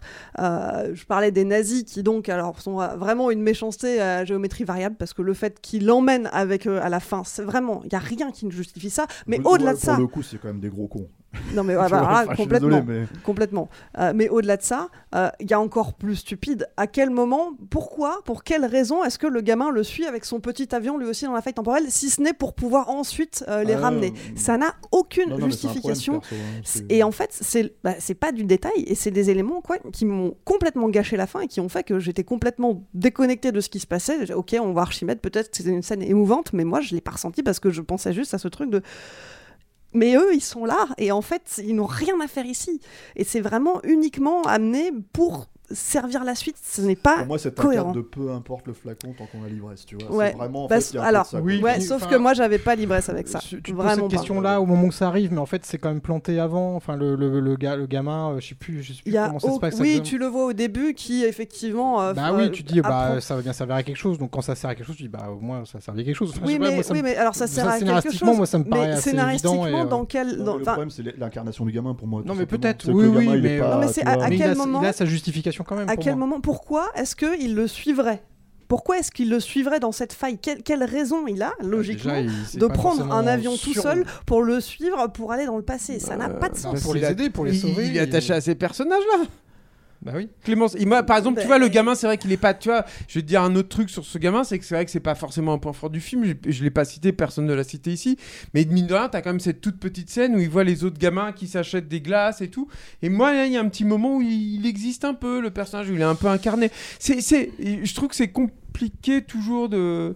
Des, des failles scénaristiques comme ça, j'ai l'impression que tu vas tellement en trouver dans tous les films en fait que c'est pas Ah, très. bah écoute, moi ça ça m'a vraiment dérangé. Mais ce qui m'a le plus gêné, euh, et pourtant j'adore Philly Waterbridge, vraiment, j'adore cette actrice.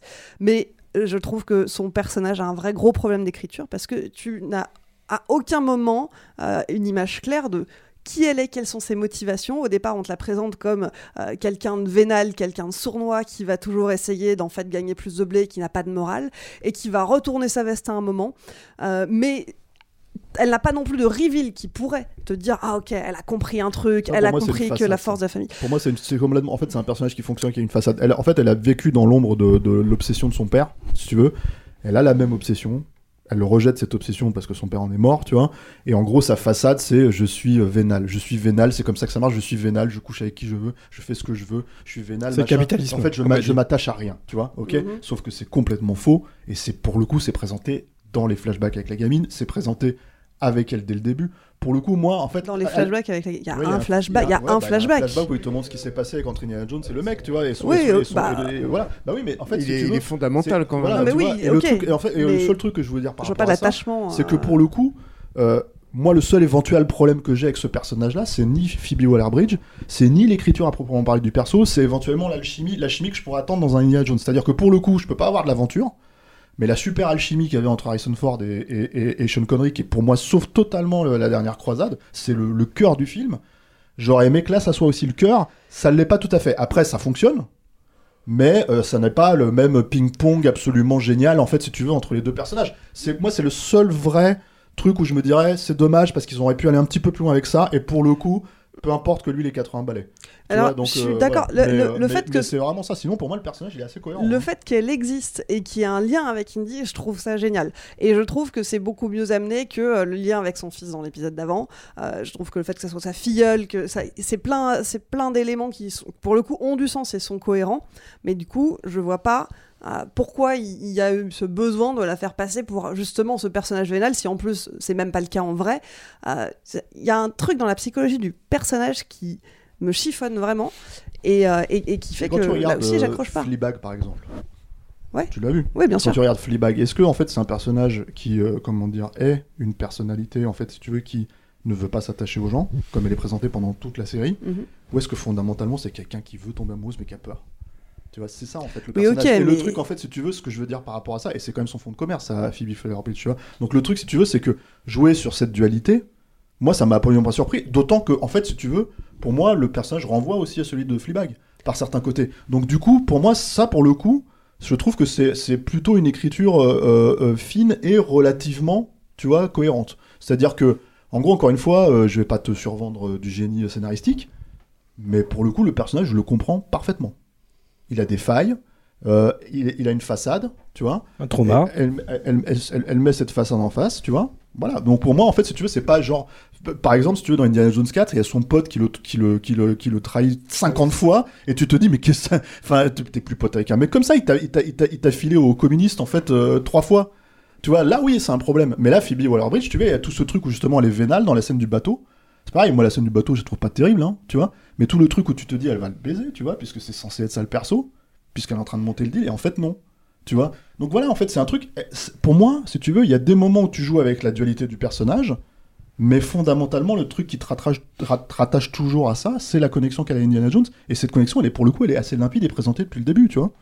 Et, et, et je rajouterais même que c'est quand même très problématique en général dans une saga qui a 40 ans, tu vois, de, de créer des personnages qui reviennent au milieu du truc, qui n'ont jamais été mentionnés avant, qui sont censés remplacer d'autres persos, parce qu'on est d'accord qu'elle remplace euh, Chia la bouffe, hein, personnage, enfin Ouais, grosso ouais. merdo, quoi. Euh, c'est hyper casse-gueule. C'est, euh, tu vois, et là, moi, je trouve que non, au contraire, c'est plutôt, c'est plutôt bien amené, mieux amené que Chia la bouffe, tu vois. Donc, Ah euh, ouais, ça, euh, ça, c'est certain. quoi. Mais moi, il y a quand même des, des- dans, dans- dans sa morale, il y a des choses qui, qui me, qui me chiffonnent. J'aurais préféré qu'il y ait quelque chose de plus franc du collier. euh, et qu'à un moment, elle se rallie pour de bon à sa cause, tu vois. Euh, et... Elle le ramène. Oui, ok. mais. Oui, elle le ramène, je suis d'accord, à la toute fin. Ok. Bah, tu peux pas faire mieux. Fine, hein. non, mais tu peux pas faire mieux. Mais je veux te dire, Bah si, je, je sais pas. il y a hein, des moments où ils ont euh, traversé un certain nombre d'aventures ensemble, où tu te dis, ok, Elle c'est aurait bon. pu le buter en Grèce. hein. Elle est, voilà, c'est Et mettre bon. ça sur le dos d'Archimède. Elle a, elle a laissé, elle, est- elle a, elle a, elle a laissé de côté euh, ses, ses- ses envies d'argent, etc. En fait, elle est attachée à lui. euh, et du coup, le, le truc sur le bateau, à aucun moment, j'ai cru qu'elle allait retourner sa veste. Euh, moi, dès le départ, j'étais bon. en, fait, bah, en fait, ce que je veux dire, si tu veux, c'est que de- de- des personnages qui veulent fuir en fait leur héritage euh, familial, si tu veux, et qui, en gros, euh, tout bêtement, euh, euh, se jouent avec cette façade et, et ils vont, tu vois. Encore une fois, c'est pas, enfin, il y a rien de révolutionnaire là-dedans. hein. Moi, je vois pas ce qui est, tu vois.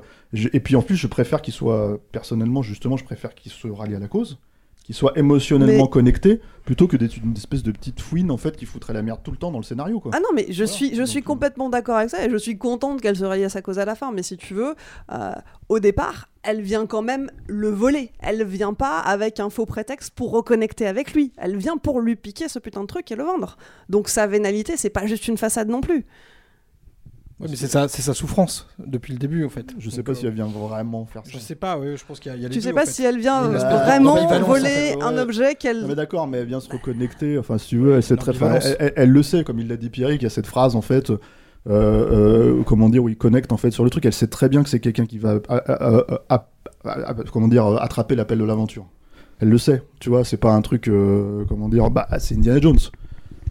Enfin, encore une fois, là, là ça, ça participe de est-ce qu'on raconte le film ou est-ce qu'on le raconte pas, quoi, tu vois. Mm. Ah bah non, j'y vais pas. Bon, bah on arrête le film. Salut. tu vois. C'est pareil en fait. C'est, c'est, c'est, enfin, je veux dire, euh, c'est des moteurs en fait, scénaristiques. Moi, moi pour le coup là, c'est vraiment effectivement des, des, c'est des défauts qui n'en sont pas pour À- la base- Il y, a- il y a plein de défauts dans le film, hein, mais ceux-là. euh, À la base, il y va pas pour l'horloge. hein. Il fuit Euh, il fuit parce que sinon il est accusé de meurtre et donc il veut se faire blanchir. Et il se trouve qu'il fuit, il fuit enfin, ouais, dans la direction où ils vont, quoi. Donc bon, Oui. tu vois, enfin, ça va. C'est encore une fois, c'est Indiana Jones. Moi, je pense que le problème, le nœud, le nœud du problème, c'est comment tu le fais rentrer dans l'aventure. Mhm. Tu vois, ça, c'est un vrai problème pour moi, Oui. euh, qui est à peu près incohé- incohérent avec le personnage. Tu vois, que tu que tu pourrais peut-être rattacher émotionnellement parce qu'il a perdu son fils et tout ça. Mais même, tu vois, normalement, tu vas voir Indiana Jones. Normalement, c'est Indiana Jones qui drive l'aventure, tu vois. Là, bon, c'est problématique. Mais c'est vraiment, il est là le nœud du problème pour moi. C'est pas la relation avec elle, c'est pas euh, tous ces trucs-là. C'est vraiment la relation de, du mec qui fait le film avec la franchise qu'il est en train de traiter, quoi. Mais voilà, après, c'est encore une fois, une fois que tu acceptes ce truc, pour moi, il y a plein de moments où il rattrape le film. Mais comme, comme on le disait, hein, c'est-à-dire que oui, je peux comprendre qu'arriver à deux heures et des brouettes de film, euh, tu puisses être suffisamment largué pour te dire je vais pas être rattrapé par votre truc. Mais pour moi, c'est tellement pas un gimmick, c'est tellement pas un truc, c'est tellement le point d'orgue en fait de- de- du projet que pour moi, ça a fonctionné. Mais j'aurais bien aimé. Et j'aurais bien aimé que ça fonctionne pour de moi toute façon, aussi. je pense qu'il va y avoir débat à mort hein, sur ce film. euh, Et je pense qu'il Plus va que sur faire- le 4, tu crois? Bah oui, parce qu'en fait, les premiers, les premiers retours, alors c'est Cannes, hein, tout ça, etc., etc. Là, le film il sort maintenant, hein, euh, aux États-Unis aussi, ce week-end et tout. Mais le, le- le- les débats, en fait, euh, enfin, le- il s'est tapé des pires notes, en fait, si tu veux, et des pires critiques que le 4 à l'époque. Alors je sais pas quel. Enfin, moi, je me rappelle qu'on est sorti, on l'a vu avec Julien, etc.. On est sorti du 4 complètement. euh, Enfin, moi, j'étais abasourdi euh, devant la nullité du truc, quoi. Mais, euh, mais, mais là, ouais, je trouve les gens assez durs. Bah, pas, forcément vous, encore une fois. hein, je, veux dire, chaque, chaque avis compte dans l'absolu, quoi. Mais dans le zeitgeist global, la façon d'appréhender Indiana Jones 5 euh, me semble. je pense qu'il paye aussi pour le 4. Mm. Tu vois, je pense qu'il y a de ça. Pas, encore une fois, dans la, le cri- la critique généralisée. Et je trouve que c'est assez injuste. Parce que. euh, euh, le 4, c'est un foirage total de Spielberg. Et je trouve que ça, c'est pas du tout. un- Enfin, moi, Mangold, il a fait 100 fois pire que ça. hein. Je veux dire, j'adore Mangold, hein. Mais il a fait, euh, il a fait euh, le Wolverine là, qui se passe au Japon, qui est tout nul.